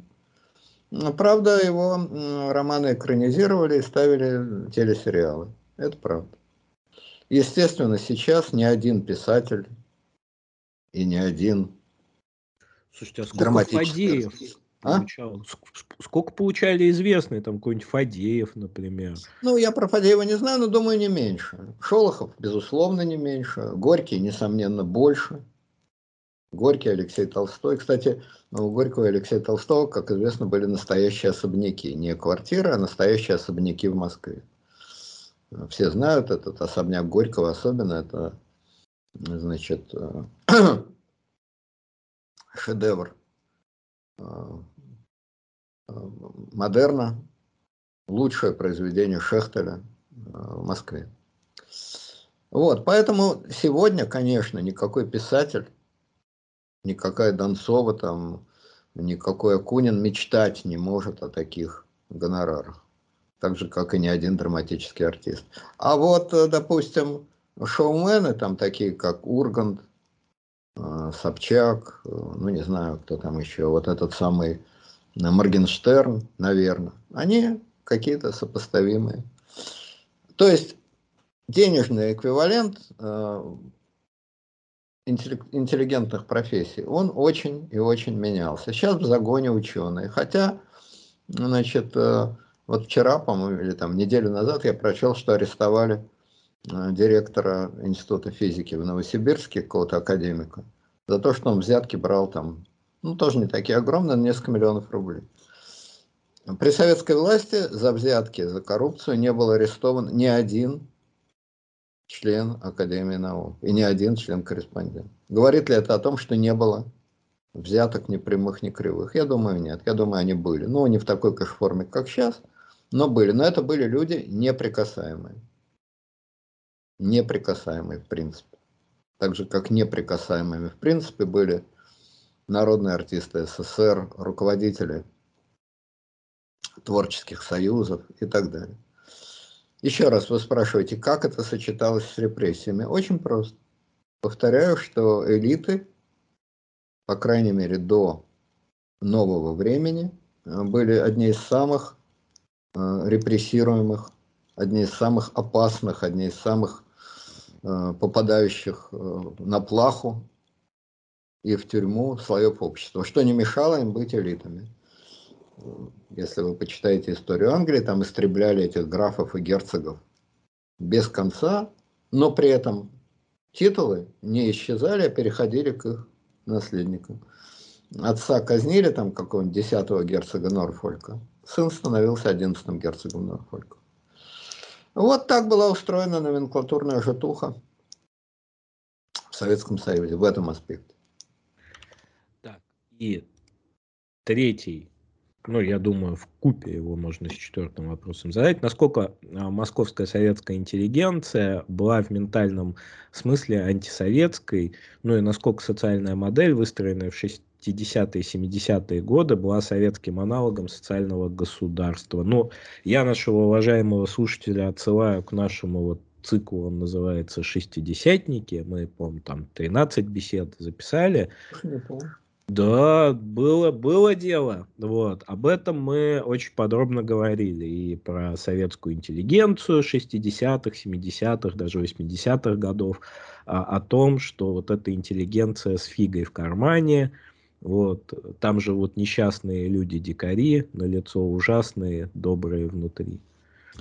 Вы знаете, я бы сказал так. Она была, она советская интеллигент, но в двух словах тогда раз об этом был.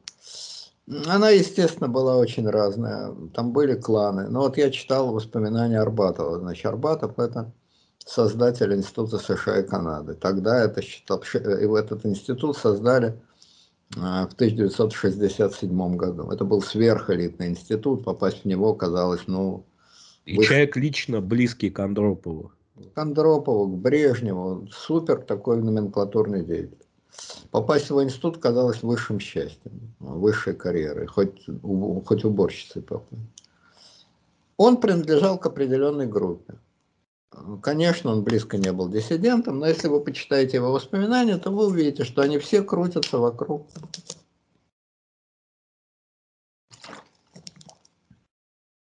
вокруг Сталина, вокруг того, как он противостоял по мере его сил попыткам реабилитации Сталина. Это, конечно, невроз тяжелый, психоз точнее. А, когда его институт создали, с момента смерти Сталина прошло 15 лет. к середине 80-х, соответственно, 30 лет. И 30 лет после смерти дорогого покойника одна из главных тем, которые делили советскую интеллигенцию, были сталинисты, антисталинисты. Но, с другой стороны, стоит ли удивляться, если сейчас, с момента смерти Сталина, прошло уже почти 70 лет, и по-прежнему это водораздел. Не такой яростный, не такой четкий, но он по-прежнему остался. Ну вот э, так это устроено. Это интересно, конечно, почему до такой степени психоз. Но, тем не менее, факт. Этого Фредди Крюгера, во-первых, прекрасно помнит, а во-вторых, дело, конечно же, не в нем, а в символе. Сталинизм – это антизападничество, власть э, КГБ, э, жесткая диктатура, антисемитизм, очень важный для советской интеллигенции момент, подавление любых точек зрения и так далее. Вот с чем ассоциировался тогда и сегодня антисем... э, сталинизм. А Арбатов евреем случаем не Арбатов, был? Потому что, да, кстати, много кто говорил, что Андропов там э, имеет еврейский Нет, ну Андропов это вранье обыкновенное. То есть происхождение Андропова никому не известно. Это тайна за семью печатями. Я думаю, он сам понятия не имел, кто его отец. А, то есть не отец, а там дед. Ну, в общем, это фолианты написаны на эту тему. Не был Андропов евреем, короче говоря. Вот, а Арбатов был, да. Наполовину, отец у него еврей. Неважно. Э, кстати сказать, в советское время, чем отличался э, поздний Советский Союз от раннего нацизма? Тем, что в Германии до там 36-37 года полноправным а, гражданином, который мог занимать любую должность, был еврей на четверть. А в Советском Союзе полуеврей. Вот Арбатов был полуеврей, он был абсолютно полноправный член ЦК КПСС. Ну вот, так короче говоря, значит, э, советская интеллигенция, она делилась на очень разные отряды. Но вот что правда, то правда. Государственников среди э, советской интеллигенции было значительно меньше, чем среди нынешней российской интеллигенции. А западников и поклонение Западу, и абсолютное обожествление Запада, и вера в то, что Запад – это рай земной, и что у них все хорошо, и они не могут ошибаться, и так далее, было гораздо больше в процентном отношении, чем сегодня среди российской интеллигенции. Но отчасти это связано, понятно, с эффектом запретного плода. Даже те, кто часто ездили на Запад, все равно у них было ощущение, что это запретный плод. А уж те, кто не ездили, говорить не о чем. Отчасти это связано с гигантской бытовой разницей. Причем ведь те, кто ездили на Запад, они же видели туристический Запад. И вот наша интеллигенция, они представляли элитно-туристический Запад. А действительно, вполне реальный нищенский, который очень даже был в 60-е, даже в 70-е годы, Запад они почти не видели. И ведь то, что писала правда, про действительно клошаров, про э, то, что люди много работают, там, мало получают и так далее, в это никто просто не верил были уверены, что на Западе во всех отношениях живут гораздо лучше. Это была полная ложь. Да, рабочие на Западе получали денег больше, чем рабочие в Советском Союзе, это правда. Но они и работали несопоставимо больше. А уж разрыв между западным рабочим и там э, Дюпонами и прочими, значит, Рокфеллерами – был, конечно, гораздо больше, чем разрыв между советским работягой и э, членом Политбюро. Ну, членом Политбюро не знаю, но уж, по крайней мере, советским министром и советским работягой. Ну, разрыв... секретарем райкома, наверное. Райкома, обкома даже. Разрыв был, конечно, гораздо меньше, э, чем разрыв между э, средним рабочим, не особо квалифицированным, скажем, э, со Среднего Запада и там владельцами компании Дюпон или тем же самым тогда уже поднявшимся Баффетом, например. Баффетом, Соросом там, и так далее. Вот, тем не менее, в это абсолютно никто не верил. Ну, то есть была категория, я не прав, многие верили, была категория людей, которые слепо верили всему, но она была незначительной, а среди интеллигенции очень незначительной.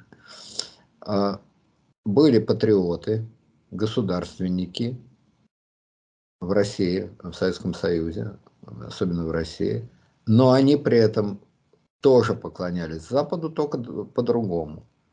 А, они при этом тоже ненавидели советскую власть, только по-другому. Советская власть им казалась такое странное сочетание. С одной стороны, она сионистская, это такой был значит, эвфемизм для обозначения евреев. Сионистская, либеральная, разложившаяся, ну, примерно те же самые слова, которые и сегодня эти люди, все эти Прохановы, там, дожившие до наших дней, могут произносить. Они в этом смысле мало изменились. Но одновременно,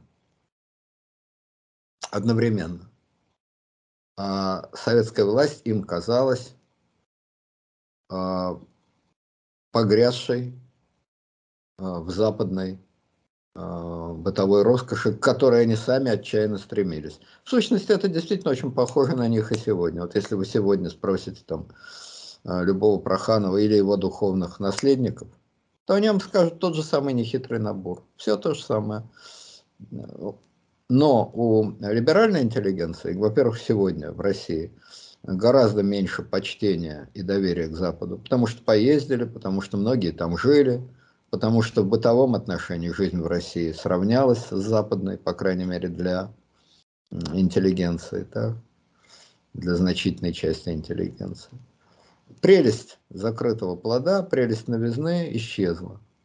А, кроме того, сам Запад сейчас э, слишком яростно сам себя атакует, сам себя критикует, и это тоже вносит сумятицу в мозги западников. Вот. А у патриотов э, их сознание, оно гораздо более законсервированное. И почти все те мемы, которые были э, в советское время, они остались. Только тогда а, значит, они э, говорили о том, что на Западе культ потребления, а у нас там коллективизм, в России коллективизм, бессеребренничество. Но сегодня уже чувства юмора не хватает, чтобы такое нести. Поэтому насчет коллективизма и бессеребренчества помалкивают. И насчет, значит, э, культа потребления помалкивают. А в остальном все то же самое. Государственничество, враги, а, противостояние, слабая власть, власть в России с точки зрения а, патриотической интеллигенции всегда слабая, всегда. Ну вот при Сталине была не слабая, при Николае Первом была не слабая. А так всегда слабая, всегда дряблая, всегда полуразложившаяся, всегда слишком прозападная, всегда слишком зависимая от Запада. То есть весь набор, а, который те же самые миллионеры Сафронов и Суров – могли говорить значит, при советской власти. Тот же самый набор отнюдь не миллионера. А, Прохановы и ну, значит, Шевченки могут говорить сегодня. Разница невелика.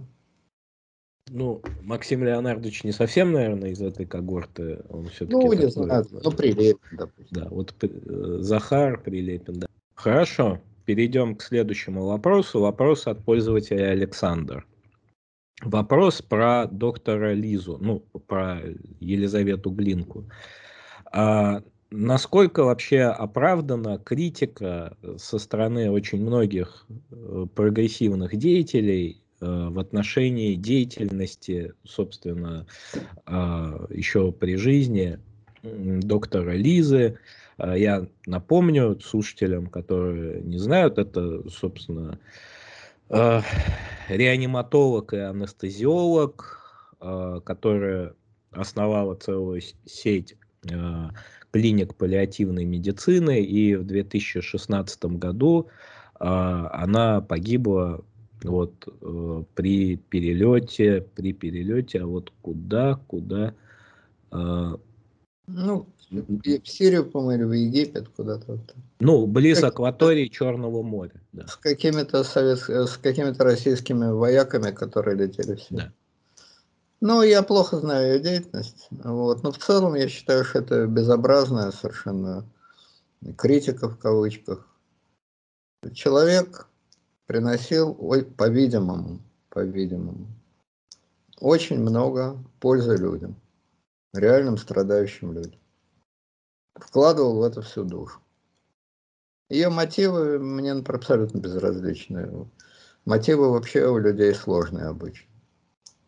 Самореализация, императив, категорический императив, там, вера в Бога, просто доброта, энергия, идущая через край. Какая мне разница? Мне важно, что она приносила очень много пользы людям. Все. На этом обсуждение можно закрыть. А что при этом ее использовали и пиарили государственные институты, ну, использовали и пиарили, она их использовала, и что? Это одно из условий ее деятельности. Поэтому мне просто непонятно, за что ее критиковали. Тем более критиковали люди, как я понимаю, которые в жизни никому никакой пользы, кроме трепотни по радио, не принесли. Поэтому я просто... Ну, то есть обычная история. Дворовый пес всегда, глядишь, несется вслед за нами. А лает он, то значит лишь, что едем мы верхами. Люди завидуют э, друг другу и завидуют людям, которые реально что-то делают и стараются найти какие-то, значит, темные пятна, что легко, потому что в каждом человеке сколько угодно темных пятен, просто во многих людях, кроме этих темных пятен, ничего нет, пустота. А в некоторых людях, э, кроме темных пятен, есть большие светлые куски. Если говорить о светлых и темных с точки зрения помощи людям. Вот, а значит, э, э, портком, все эти пархоменки, альбацы и прочие убогие, ну а что, ну портком и портком. Точно так же там и в советский портком людей вызывали, и мораль им читали, что вот он напился, с женой развелся, или там э, на даче участок расширил на три сотки против того, что положено. Обычный советский портком, ну, как вот про э, Льва Яшина говорили, он мечи берет недостаточно идеологически четко. Да. Доктор Лиза больных лечила недостаточно идеологически четко. Не демонстрировала того градуса ненависти к Путину и к его режиму, который устроил бы блогеров цеха Москвы, там опять же Пархоменко, Альбас, по не особенно э, катались по этой самой лизе, может еще какие-то, я не помню, честно говоря, но впечатление э, все это производило даже не отвратительно, а просто жалко. Ну, действительно, жалкие, ничтожные личности, ну что тут скажешь. Она реально приносила людям страдающим людям много пользы. Что она при этом приносила какие-то пропагандистские очки власти, в этом нет ни малейших сомнений. И что? Ничего. Приносила и приносила. Хорошо.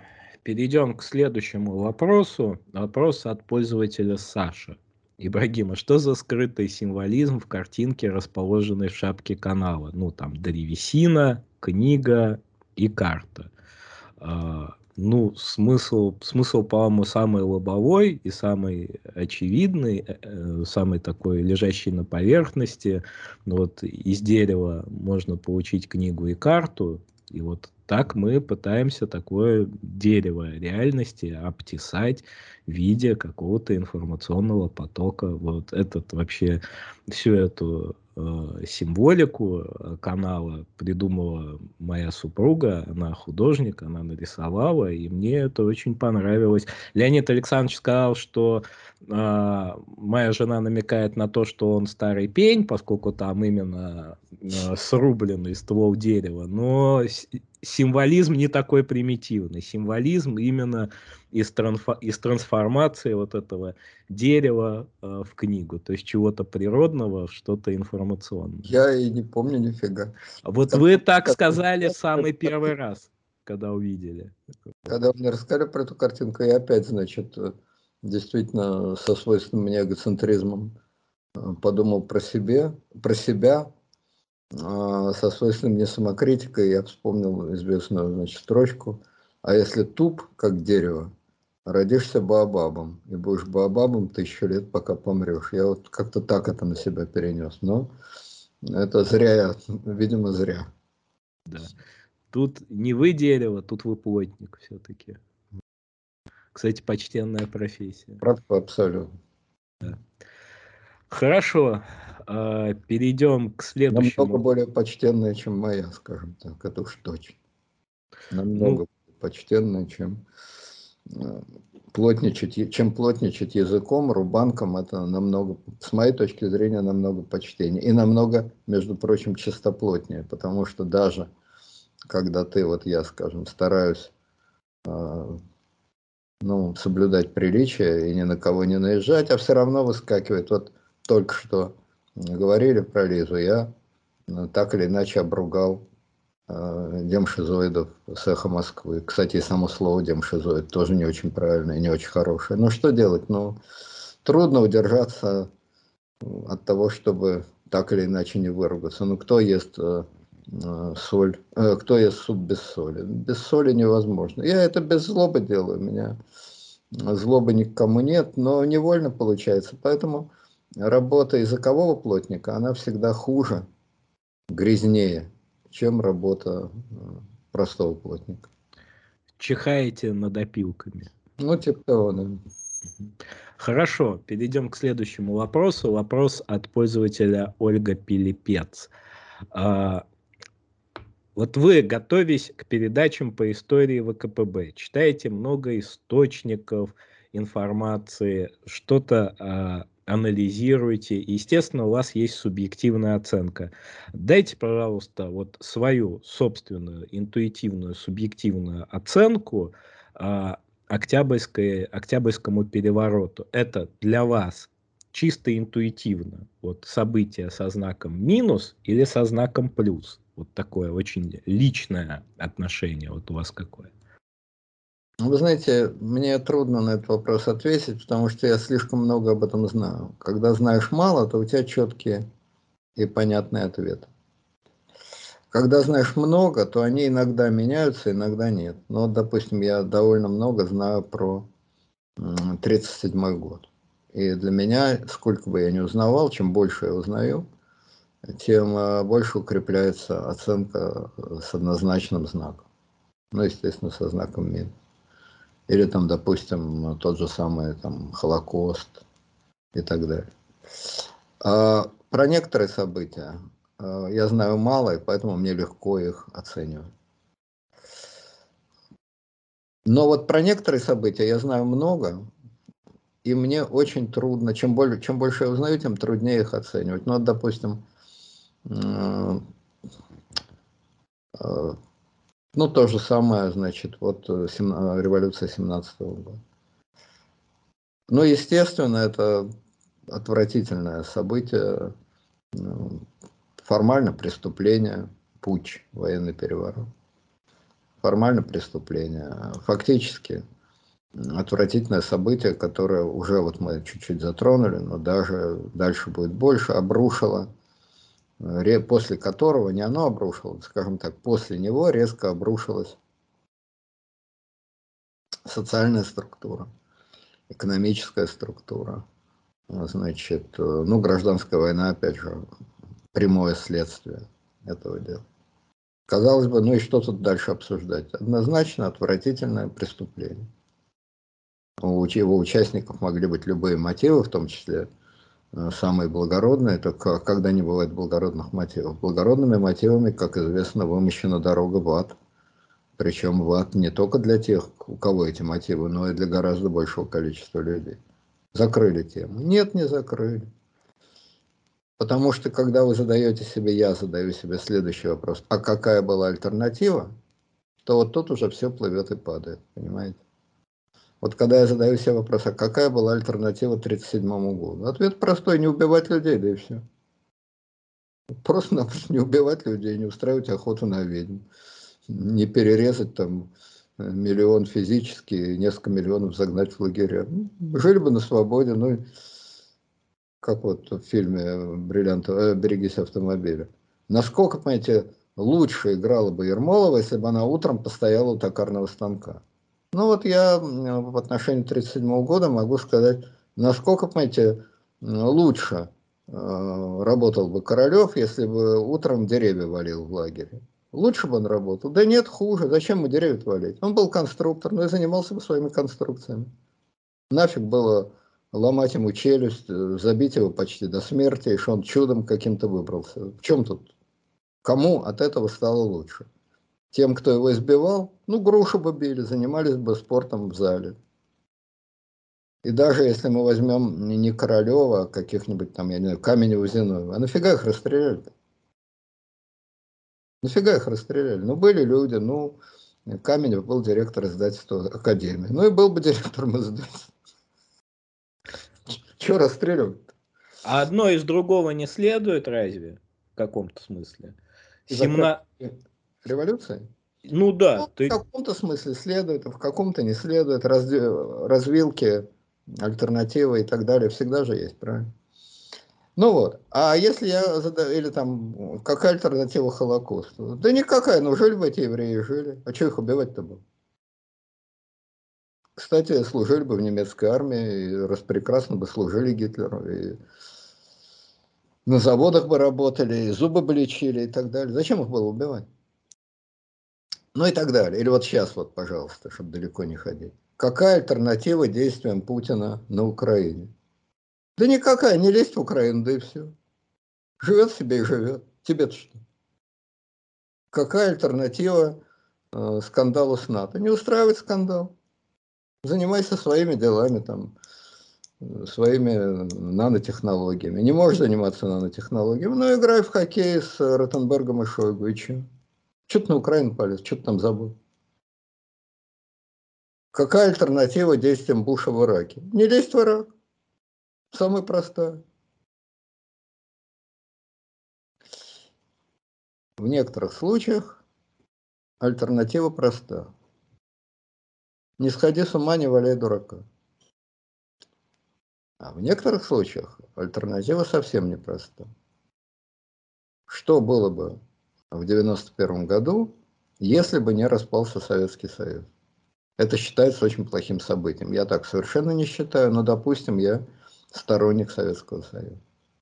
Что было бы, если бы он не распался? Ничего хорошего бы не было. Гнил бы, гнил бы. Значит, каждая республика требовала бы, чтобы ей дали право деньги печатать. Там в Киргизии свои, а в Белоруссии свои. Запрещали, они бухтели. Бухтели, надо их кормить, поить. Все равно бы развалился, просто гнил бы дольше. И распался бы с большей кровью. Весьма вероятный ответ. Неоднозначный, может быть и не так, но весьма вероятный. Что было бы, если бы не было Октябрьской революции? Может быть, ничего плохого бы не было. Кое-как с грехом пополам на полусогнутых, дрожащих ножках доплелась бы Россия до высадки американцев в Европе и отпраздновала бы вместе с Антантой победу в Первой мировой войне. Возможно? Возможно. А возможно, что произошел бы очередной мятеж, только не большевиков, а очередных Корниловых. Украина все равно оторвалась бы и отделилась бы потому что не хотела она жить в составе России, э, Российской империи. А какая-то другая сила, не большевики, но какая-то хаотическая сила, анархисты, там еще кто-то взбесились бы от этого импотентного правительства, которое без конца болтало, болтало, болтало, болтало, и ничего сделать не могло. А правительство вынуждено было бы тоже проводить продразверстку, потому что в городах было плоховато с хлебом. Не так плохо, как при большевиках, но плоховато. Возможно, вполне возможно. Это не однозначное событие. Само по себе, вынутое из контекста, оно отвратительно, преступно и отвратительно. В контексте Оно неоднозначно. Дальше. Какие культурные плоды от 1937 э, года? Отвращение к 1937 году, страх перед репрессиями и хартия вольности и номенклатуры. Никогда больше. Никогда больше резни не будет. Это хороший результат? Хороший результат, безусловно. Но это хороший и, так сказать, отрицательный результат. Научились на плохом опыте. Какие результаты Октябрьской революции? Очень разные. Очень плохие. Вся история Советского Союза. И очень хорошие. Вся история Советского Союза. И очень сильно исказившие траекторию движения Запада. Вся история 20 века. И очень сильно сохранившие и защитившие Запад. Вся история 20 века. Слишком много последствий из этого маленького события. А, маленького, потому что ничего, как мы уже несколько раз проходили, 25 октября 2017 года в городе Петрограде, в общем, ничего не произошло. И вот это ничего породило очень много всего. Поэтому ответить однозначно на ваш вопрос плюс или минус я просто не могу. Вот так. Знаете, э, мне кажется, что вообще сама по себе революция, ну, на, наверное, это хорошо в целом, как какой-то сценарий, как какой-то способ разрешения вы имеете в виду любую революцию? Да, любая, а? чисто любая революция, это в принципе хорошо. Революция 2014 года в Украине. Это хорошо? Ну, это хорошо. С той точки зрения, что в Украине появилась сменяемость власти, там все такое. Вот, да. Была сменяемость власти.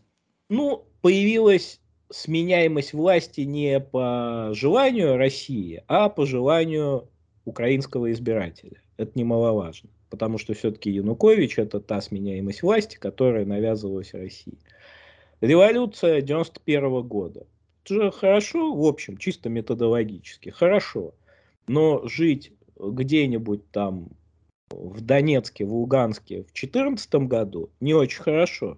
Точно так же, как весьма сомнительно жить в России там или там где-нибудь еще хуже в Туркмении э, в 91 году и так далее. То есть любая революция, чисто как задел на развитие, это хорошо. Если мы сухо, прагматично, пофигистично к человеку, на нее смотрим. Свершилась революция, значит, какой-то клубок исторических противоречий э, разрешился, распутался. Но, конечно, как бы нас интересуют не высокие исторические материи, как там Э, будь это судьба демократии в Украине или судьба Первой мировой войны в России. Нас интересует жизнь людей. И с точки зрения ну, жизни людей, ну, не очень хочется жить. Вообще жить при любых переменах, это как бы, ну, такое сомнительное, что вот эта революция политкорректности, она прям всем очень нравится. Нет, не нравится. Но, наверное, она несет с собой какие-то позитивные перемены, так же, как и Майдан 2014 года, так же, как и революция 91 года. Просто революция 17 года, она почему из того, что называется хорошо, то есть революция, является самым плохим, тем, что она была обусловлена Первой мировой войной.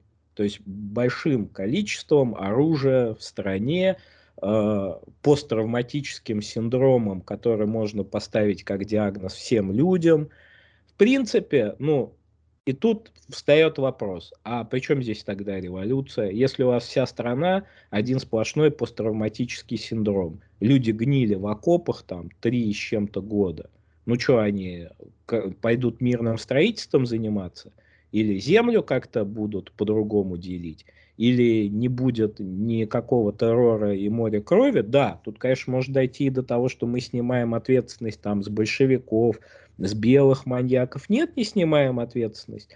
Но тем не менее, характер насилия, он независимо от революции шел и обуславливался Первой мировой войной. Поэтому это, конечно, отвратительное само по себе событие. А революция это, в общем, неплохо. Ну, знаете, это, как говорится, опять же, вот я несколько раз приводил эту фразу, довольно удачно. Когда Бабель написал, значит, Кунармию, вполне лживое, апологетическое произведение. Тем не менее, Буденным она крепко не понравилась, потому что там чуть-чуть правды был, проблеск, ну, чуть-чуть проблеск правды. Вот, он ругался с Бабелем, и когда его спросили, вот анекдот 20-х годов, Семен Михайлович, вы Бабеля любите? А это смотря какая Бабель. Вот, так и революция, смотря какая революция. Но в принципе, разрыв постепенности и скачок – это неплохо и нехорошо. Это один из фундаментальных законов мироздания. Относится ко всему на свете и к неживой природе, к живой природе, к социальным процессам. Просто это закон мироздания, такой же, как э, способность элементов образовывать пазлы, складываться в пазлы. Ну и так далее. Это один из действительно фундаментальнейших законов. И глупо говорить, хорошо ли, что мир так устроен. Этот мир придуман не нами. Этот мир придуман не мной. Я вот в этом смысле объективный идеалист. Вот. Э, что касается плохо ли жить во время перемен, хорошо. Мне. Вот во время перемен 90-93 годов у меня было одно из самых удачных, субъективно. Ничего я там особого не достиг, и ничего особо не заработал и так далее. Но субъективно для меня это было одно из самых удачных и приятных, и вспоминаемых, бодрящих, бодрящих кусков моей жизни. Я что, один такой? Миллионы. Сколько угодно. Вот ездил в 2000-е годы. Частники еще тогда возили, до того, как опять такси вернулось. Разговоришься, эх, я сейчас, ну что там. А вот в 90-е у меня был свой бизнес, я создал бизнес с нуля. Тут те и стрелки, тут те и бандиты, тут те и, значит, челноки. Жизнь. А потом все, 98 год, большой привет, я уже не оправился. Сколько угодно таких разговоров слышу. Кому-то лучше, кому-то хуже. Так уж бывает, так уж выходит. Кто-то теряет, кто-то находит. Жизнь. Поэтому я бы сказал так, что почти к любому историческому событию трудно отнестись однозначно. Но бывают некоторые, редкие, вот я привел там два примера, допустим. Э, террор 37-го и Холокост. Бывают редкие исторические события, которые объясняются просто или личной психической болезнью человека, или маньяческим идеологическим вывертом, которые однозначно являются однозначным преступлением. Да, это преступление может потом, как реакция на него, породить очень важные и необходимые для развития человечества вещи. Реакция на Холокост – это и политкорректность в широком смысле слова, и создание Израиля, и много других вещей. Тем не менее, цена, может быть, э, то есть э, товар неплох, но цена несоразмерна. И главное, что это просто очевидное проявление человеческого безумия, просто безумия личного, коллективного и так далее, альтернатива которому, ну а как было иначе? Очень просто никак. Не начинать и все. А в некоторых случаях трудно представить, что не начали бы, и альтернатива была бы просто жить, поживать, добра наживать. Вот так. Книга.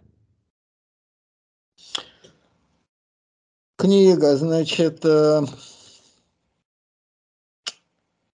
ладно, не буду начинать обычно в войду, как мне трудно ее находить, это предисловие уже, считайте, сказал. Советую, кому э, интересно э, по-другому немножко посмотреть на сегодняшние события. Э, почитать довольно известную, но все-таки относительно не очень известную книгу Джека Лондона. Называется «Железная пята». Это один из последних романов Джека Лондона, написанный, я не помню в каком году, во время, когда в Америке было очень э, модно разоблачать тогдашних олигархов тресты, в частности, вот а, знаменитейший трест Standard Oil, компания Рокфеллеров. Его разоблачали, разоблачали, разоблачали, разоблачали, в конце концов его расчленили согласно закону, остался сам собой просто под разными названиями. А, вот, значит, а, и кому любопытно, почитайте и сравните, допустим, с 84 годом, а, с какими-то другими антиутопиями. Я думаю, вам будет интересно. Написана она средненько. У Джека Лондона, с моей точки зрения, хорошо получались только рассказы про север. Даже Мартин Иден, в общем, я не особенно высоко ценю. Но это хуже, чем Мартин Иден написано.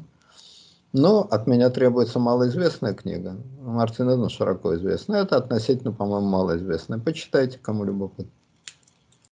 Да, э, кстати, в кинотеатрах вот идет такой фильм замечательный «Аллея кошмаров». Это фильм э, Гильермо Дель Торо. Я бы не пошел бы на фильм с таким названием, если бы не знал. А? Да уж, говорю, название впечатляет. Да. Я бы не пошел на фильм с таким названием, если бы не знал режиссера. То есть это режиссер, который снимал «Лабиринт Фавна». «Лабиринт Фавна» — это такое исключительно офигительное кино, связанное там с гражданской войной в Испании, э, с мистикой, с нуаром. И вот это тоже нуарный фильм про 1939 год, э, про э, жуликов и мистификаторов вот 30-х годов. Он снят в нуарном жанре. А, я его не смотрел, но уверен, что это будет круто. Кстати, «Смерть на Ниле» мне, в общем, понравилась, хотя, конечно, наверное, бывало и получше экранизации. Во всяком случае, классическая экранизация, вот с Эркюлем Пуаро, по-моему, Дэвид Суше звали этого актера, у которого... Да, да, да. да. Вот, но неплохой фильм. И вот на «Аллею кошмаров» я бы очень хотел сходить, и мне кажется, что, в принципе, фильм, несмотря на дурацкое название, наверное, получился бы хорошим. Получился хорошим. Ну, название, видимо, тоже прикольное, все не просто так, со стебом так. А я думаю, может расширить нашу традицию, а то что я один отдуваюсь. Я, допустим, книжку, а вы кино. Да, вот я тоже, причем кино э, такое, которое вот идет в прокате. А, уважаемые слушатели, подписывайтесь на канал, ставьте лайки, дизлайки, подписывайтесь, если вам не нравится, слушайте подкасты. Большое спасибо всем, кто подписывается на Patreon. А, большое спасибо всем, кто репостит видео. Вот. А, у нас все как обычно. Я тут немножко забегая вперед скажу, что мы записали следующую часть, вот историческую. Я, наверное, к, середине недели ее выложу. Она большая, она у нас про адмирала. Только не про адмирала Хабенского, а вот про адмирала Ковчака. Спасибо большое Леониду Александровичу. Всего доброго. До следующего раза. Спасибо. Ночь.